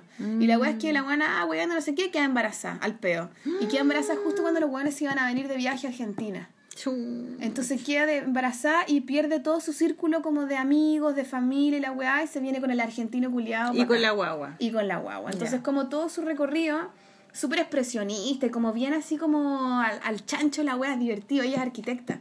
Entonces tiene como una mirada bien como espacial, súper muy diferente, y como que rompe con la Y los personajes son, son muy como orgánicos, como que se transforman. son como expresionistas Medio monstruosos. sí me encanta es como que ah, de fondo hay una música de Custurica así, ah, Claro, ah, claro. como caótico. Sí, tiene ritmo y como que salta el libro. y con espacio así como negro, después como líneas gruesas, líneas delgadas. Sí, es muy punk. mu- sí, bueno, eh, tiene Muy ese- punk. Y ella también es como bien así, como... Bueno, la que yo- raja. Y la guagua que tiene, ya tiene, ¿qué edad tiene la guagua? Puta, tenía, no me acuerdo, pero tenía como ya, no sé, por inventar tres años, dos años, una Ya. cosa así parece.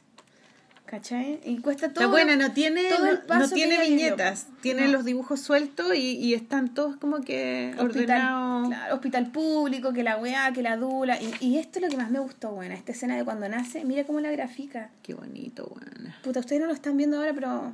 Bueno, no, no subí una foto, sacar una foto de esta. Pero es muy cuático, como que se desvirtúa la realidad cuando nace su hijo, como que uh, como que lo dibujan esto como especie de malla. Como una malla de computadora, sí. Y, y es como, como trabajan los arquitectos, pareciera, Claro, sí, sí. como estos Y además nada que ver con sus otros dibujos, Sí, como que es completamente otro planeta, otra realidad. No, efectivamente un Qué libro muy la raja, así que yo lo súper recomiendo. Se lo voy a prestar a la Turquía aquí para que lo vean. Eh, ojalá que lo puedan traer también, po. También, pues, ¿cierto? Para que se pueda ver, se pueda, la, lo pueden leer. No, ya sé. Ojalá que la inviten. Eso, pues, que venga la loca. Que sí, venga a presentar su libro, ya que está acá tan cerca. Y así puede conocer Chile y no sé. po, Exactamente. ¿Cierto? Y para terminar, quiero recomendar este otro libro que lo encuentro hermoso. Ese libro es lo máximo. Que se ha transformado en uno de mis libros favoritos. Que se llama Safari Honeymoon, de Jesse Jacobs, que es un canadiense. Hermoso. Yo me ¿Y compré una vez un libro de él y después dije, de- nunca más supe nada de él y te lo voy a Aquí está. pasar. Y Sí. ahí está. Ah, y no, y, y- o Es sea, bueno, esto es lindo. Una evolución total, porque el libro que yo compré era muy simple. Era muy simple, pero también tenía las mismas características, que eran como unos mundos paralelos rarísimos. Me gusta esa weá porque Mm. al final es como que todo puede pasar y se da como la libertad de inventar unos personajes.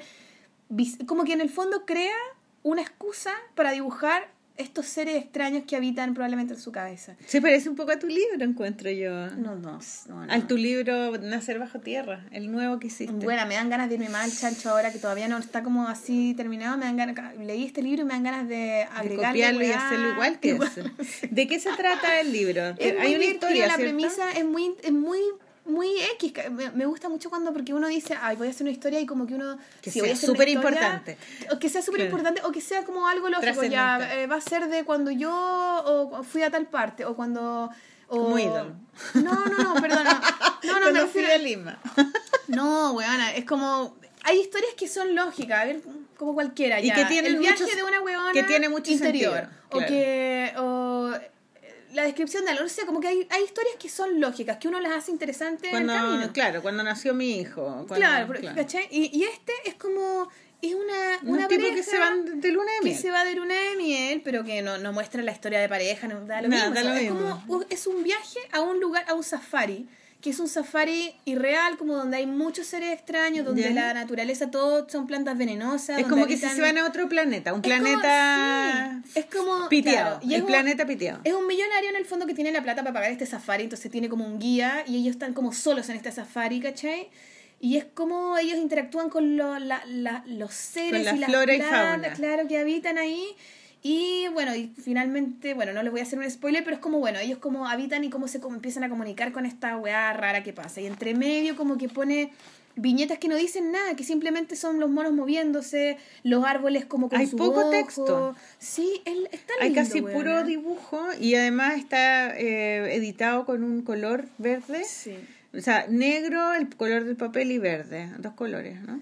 Sí. Qué lindo, bueno, y hay, un, por es ejemplo, hay un espacio donde ellos dicen, oh, ¿por qué me estoy viendo en el... El, el weón le dice, oye, ahí hay otros locos, yo pagué porque este safari fuera, fuera exclusivo. Y el guía le dice, no, no son otros, son ustedes mismos. Lo que pasa es que entramos en un momento donde el tiempo se percibe de otra manera, entonces van a empezar a verse. Y se ven ellos como en el pasado, en el caminando. futuro. Ah. Entonces tú decís, hola, weá loca, porque estás leyéndolo y. Stranger No, mejor. Sí, y entráis en esta lógica, ¿cachai? Y, te, Oye, y está hermoso. como pausa, ¿no? Es muy lindo. Muy la raja, a mí me encantó. Y además tiene un- una manera de, de, de- de dibujar a los gallos, a los hum- humanos, como estilizado, tiene un estilo así como... sí, que- como no sé, como el cuerpo, como, Sí, como todo el todo tiene lo- una cosa es como- como bien biológico Mm, igual. Sí, ¿cachai? muy orgánico, muy bonito. Sí. No, muy bacán. Qué lindo. Así que este, este, este es mi recomendado también. Están muy lindos ¿Cómo se llama él? Él se llama Jesse Jacobs y el Para libro que se lo llama googleen. Safari Honeymoon. Gravidez de Julia Barata, que es un viaje así muy Mm. entretenido. De cómo fue su embarazo. ¿Cómo fue su embarazo? Ah, Todo, mira, todo. pues ese también Y se lo voy y a también se lo voy a mandar a la Marina. Sí, pues bueno, Qué buena idea, ya bacán. Así que eso, esos son mis recomendados, chiquillos. Para Oye, que pero qué buena. Hay muchos tantos libros. Encuentro súper bueno recomendar libros. No, y bueno, después voy a seguir leyéndome los otros, que no los quiero recomendar antes de leerlos. Sí, pues, obvio.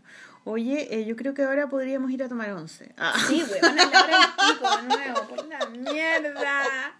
es súper tarde. Yo tengo que esperar que llegue el gaffiter.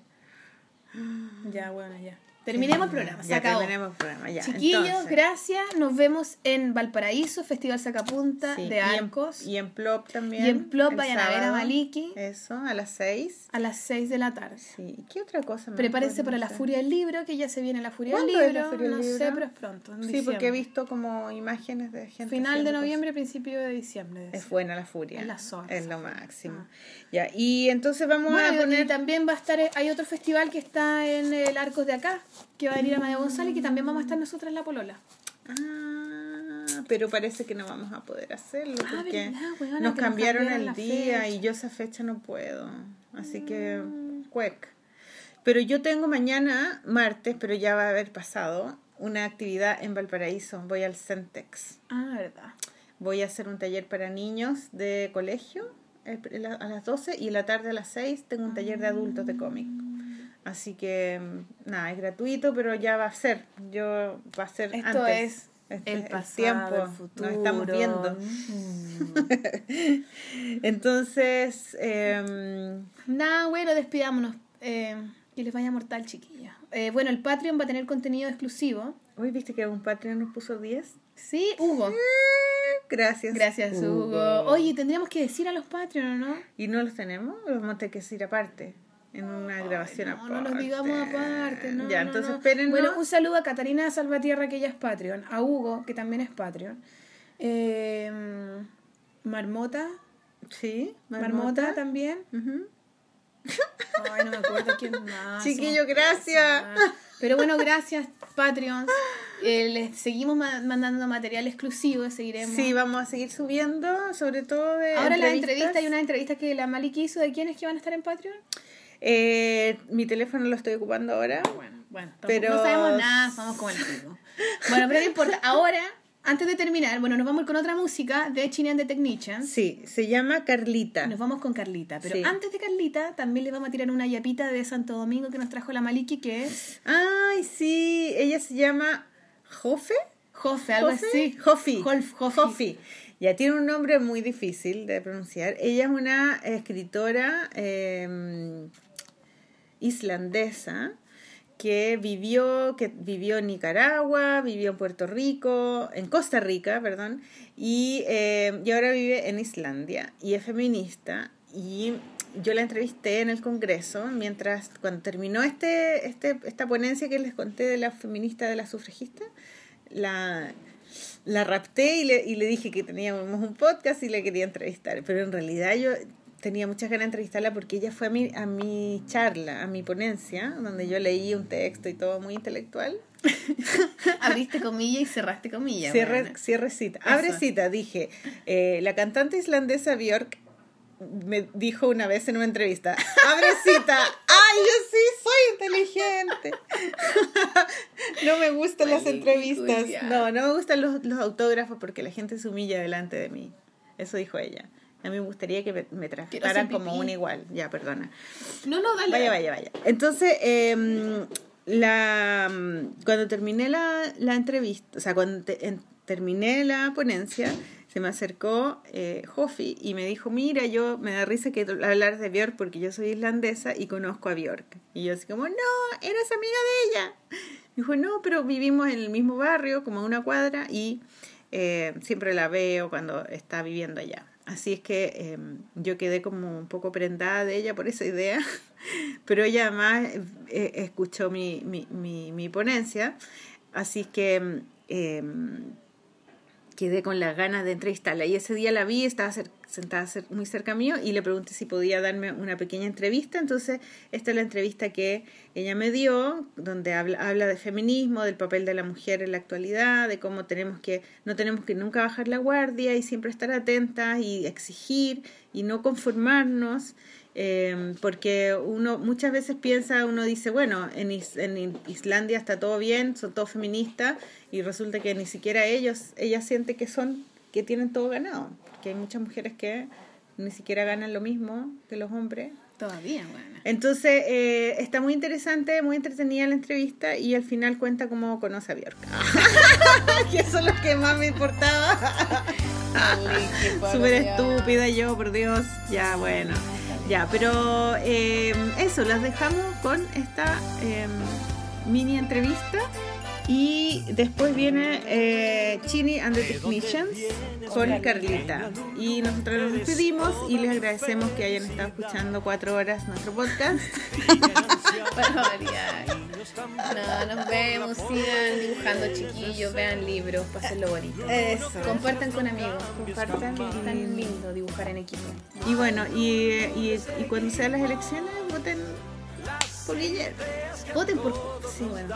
Ahora ya no O sea, queda nada. puede salir Piñera, ¿no? La joven loca y alocada. La joven. ¿Cómo es? Loca, Joven y alocada. La loca joven y alocada. Joven y alocada puso en su Instagram. Eh, decía, tener a Piñera una vez es, eh, es, de, es como terrible. Tenerlo dos veces es de hueón. Es de muy sí, tienen que votar por Guillermo. Aunque bueno. no les guste.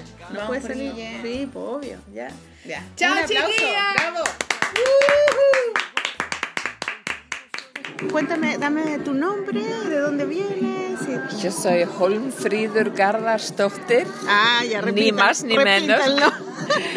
Holmfriður Garðarsdóttir, vengo de Islandia, de la ¿Y, y tienes algún nombre cortito? Sí, Hofi. Hofi. Hofi. Hofi, Es el ya. apodo que empezaron a usar mis hermanos cuando era chica y entonces lo uso internacionalmente. ¿Y tú vives Porque en más- Islandia? Sí, soy de Islandia, vivo en Islandia, estudié fuera, regresé. ¿Dónde estudiaste? Y entre Argentina un tiempo y la Universidad de Texas. Por eso hablas español Unidos. también. Sí, pero también porque participé como voluntaria cuando era mujer joven en Centroamérica durante muchos años, en los 80, ¿En qué país? en- en- entre Costa Rica y Nicaragua. Oh, Y entonces ¿En sí, en el camino que- que- casi. como la mujer Casi. metralleta. No, No, digamos que no, pero cerca. Ya. Así ¿Y qué que- estudiaste? ¿Qué estudiaste? Yo estudié eh, literatura o estudio latinoamericano con enfoque en, en literatura. Escribí mi tesis doctoral sobre literatura de mujeres argentina de los años 90. Ah, y ¿Pizarnik? loco, no, No, no. ah, no, mujeres es, eh, ma- mayor. mayores, Sí, no, esto eran mu- mujeres más jóvenes Ya. o más, sí, jóvenes. Y desde entonces trabajo la, el- la literatura de la mujer, últimamente el cinema, y entre Argentina o Centroamérica, porque conozco el trasfondo, eh, la historia, la realidad, entonces se me hace más fácil sentir confianza para interpretar la literatura que surge de ahí. Y tengo ya 15 años de estar de vuelta en Islandia. 15 eh, años. Sí. ¿Fuiste alguna vez a Chile desde eh, Argentina? No, pero voy. ¿Cuándo Sí, fui, voy el año que viene porque estoy escribiendo un libro, terminando un libro sobre Pablo Neruda. ¡Ay, qué lindo! Una recompilación de todo lo que se ha traducido al islandés de su obra. Ya. Y lo voy a publicar en bilingüe. Va Y el libro ya está. Y, ¿Y con qué editorial lo vas a publicar en, en en Chile? Isla- no, en Islandia. En porque Islandia. Es, es bilingüe entre español y islandés, mi lengua materna. Y lo publico en Islandia, pero me he propuesto llevar copias a las casas de Neruda en Chile. Así que voy. A todas. sí, a Hay la- todas. a las cuatro casas, ¿no? Eh, Hay tres, tres, tres tres, casas ya. sí. La que está en el cerro, la que está en Valparaíso y la que está en Isla Negra. Sí, sí. Y entonces estoy preparando la visita, con, poniéndome en contacto con mujeres, sí, y con Son mujeres que trabajan el tema de género para visitar y, y así. Pero será dentro de un año. Qué lindo. ¿Y cuál O fue tu ponencia acá, la charla que diste? Di Eh, sobre cinema o cine centroamericano, costarricense en, en particular, y sobre la representación de la mujer joven en el cine contemporáneo eh, eh, costarricense. ¿Y cómo es la representación del.? No, es que hay un cineasta joven, ma- hombre, que está, eh, tiene una serie de películas muy interesantes, donde en cada película el- la protagonista mujer joven llega a un momento de descubrimiento de que el camino que la sociedad le tiene asignado por medio de embarazo, matrimonio o eh, seguir la tradición familiar no es convincente y se da de vuelta. Y esta vuelta está representada fílmicamente de una manera fenomenal. ¿Cómo se llama el- Ramírez. Ramírez. Y sí, Esteban Ramírez. Y está haciendo un buen trabajo. Eh, tiene tres películas, largometrajes, todos protagonizados por mujeres jóvenes, chicas, de los personajes tienen 16, 18 años. Y entonces es como un despertar para el- los espectadores jóvenes, las chicas costarricenses mismas. Y creo que lo logra muy ¿Y bien. cómo es la, la, cómo es la, la realidad de las mujeres costarricenses? Más o menos. Costa Rica está bien en términos, en comparación con otros países, pero Costa Rica desde mi punto de vista es muy tradicional. Muy tradicionales. Sí. ¿Son bien católicos? o Sí, no? sí, sí. Muy católicos, son conservadores en este sentido y entonces esperan para la mujer seguir el rumbo tradicional de la mujer. casarse, tener hijos y ser la, sí. la madre. Y ser bonitas y hermosa, ¿verdad? y claro. y con una conducta refinada y demás. Pero también hay muchos movimientos de mujeres que están, en verdad, eh, oponiéndose, eh, challenging, como se dice, ya poniéndose de frente, sí, Sí, sí, tomando desafíos. sí, y haciendo una una constante contesta a este, estos modelos. Y están logrando, hay mucha literatura, ¿verdad? Ahora cine, y, y creo que van bien, van bien. Sí, bueno, es como una este lucha a la larga, claro. Que hablan del feminismo y de lo mismo que hablaron recién, ¿no? De la historia del, de los 100 años del feminismo en, Claro. en, en Santo Domingo, o sea, en República Dominicana, Dominicana Nos están esperando. cuando, cuando es un país muy machista. Claro. ¿No? Sí. Y muchos de los países lo son. y Claro, entonces la gente dice, Sí, pero ¿cómo? Una amiga me decía, ¿cómo si allá es ma- tan machista que los hombres tienen muchas amantes y Eh. no las mujeres siempre quieren estar como, eh, ser como un prototipo para que el hombre las, las mire? Entonces, pero bueno, eso no quita que, que hay, que hay mujeres que tengan conciencia, ¿no? No, no, No, exactamente. Claro, y que hacen no. cosas y que se hace este congreso. Sí, sí, sí. Y hay muchas luchadoras y lo mismo pasa en Costa Rica. Mm. Hay movimientos, hay interesantísimas poetisas, poetas que están luchando entonces por medio de la palabra, tomando la palabra como su instrumento para, para ponerse en contra, para contestar y contestar ¿verdad? la realidad que, que ocupan. Claro. Así que creo que sí. ¿Y, y tú cómo ves, em, cómo es, Claro, cómo pero es la yo vengo, de, yo vengo de Islandia, que siempre ¿Cómo sale es el- Islandia? el- ¿Cómo siempre es? sale como el país, primer país en cuanto a la situación de la mujer. ¿Y es así Aunque realmente? nosotras, no, esto lo iba a decir, que sí, no, sí, comparado con otros lugares sí estamos fenomenal, pero si tú vives ahí siempre hace falta. Y ahora estamos en una lucha por el equidad de salario. Mm. Todavía hay una diferencia entre lo que ganan las mujeres y los hombres. Y los hombres, los empresarios dicen, bueno, esto lleva tiempo, hay que esperar. Y, y el movimiento de las mujeres dice, no, no, ya. ¿Y hay muchas mujeres políticas Sí, que tienen puestos políticos Sí. de, de poder? sí. En el Parlamento ahora eh, son 42% creo. No llegamos a la mitad todavía, pero sí hay. Pero hay. Sí, hemos tenido presidenta y primer ministra y verdad jueces de la de la Corte Alta, ¿cómo se llama? La Corte La Corte Suprema, Suprema, sí, sí. muchas mujeres. Entonces ocupan todo tipo de, de puestos, sí, eso sí. Y uno no, eh, las mujeres jóvenes ni, ni cuestionan, ni dudan que, van a tener las mismas posibilidades, ¿verdad? Luego encuentran que a veces la realidad requiere de la mujer trabajar doble, ¿verdad? Para lograr sus, como en todo el mundo, ¿verdad? Pero no, comparado con, con lo que se encuentra en muchos otros lugares, estamos bien, pero siempre se puede mejorar.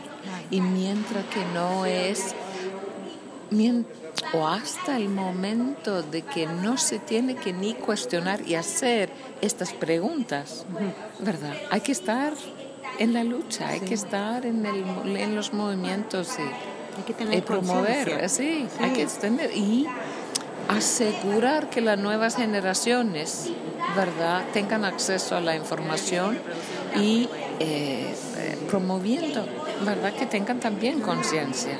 No asumir que todo esté bien, porque creo que esto está, es el peligro. Claro, que uno da por sentado que las cosas se hacen solas, ¿no? No, no. Las hace uno. No, y, y nunca ha sido, me parece que la presentación es hoy eh, y en estos días lo han confirmado también.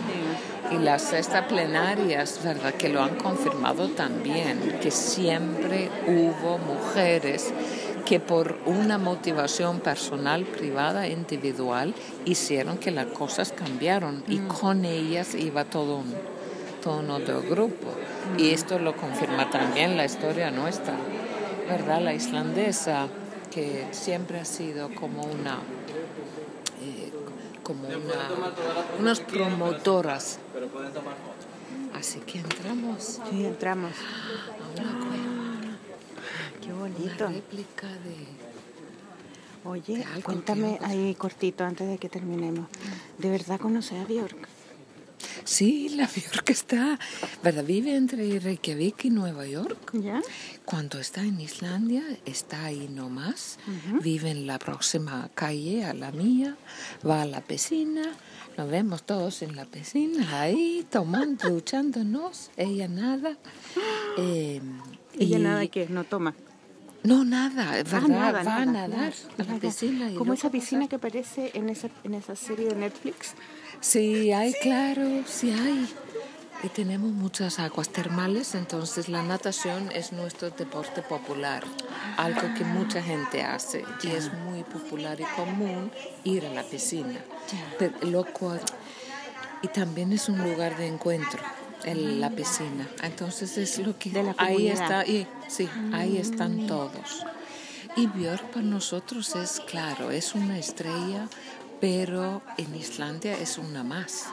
Cuando tú estás ahí bajo la ducha lavando del cabello, es otra mujer lavándose el, pe- el cabello. Qué linda. Yo la Así admiro que- tanto. Sí, tanto. sí, tiene seguidores por todos lados. Sí, sí, sí, nosotros nos sentimos orgullosos porque lo que ha hecho para Islandia es también dar a conocer esta isla. Porque por conocer a ella la gente googlea y descubre que pues, algo sobre Islandia. O via- o viajan Sí, sí, también. sí, eso sí.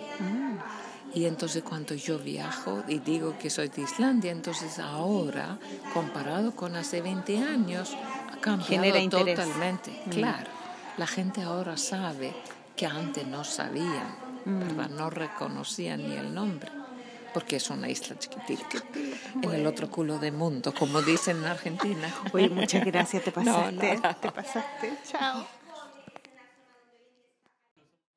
Visuales y esto es una canción llamada Carlita. Un, dos, tres, sí.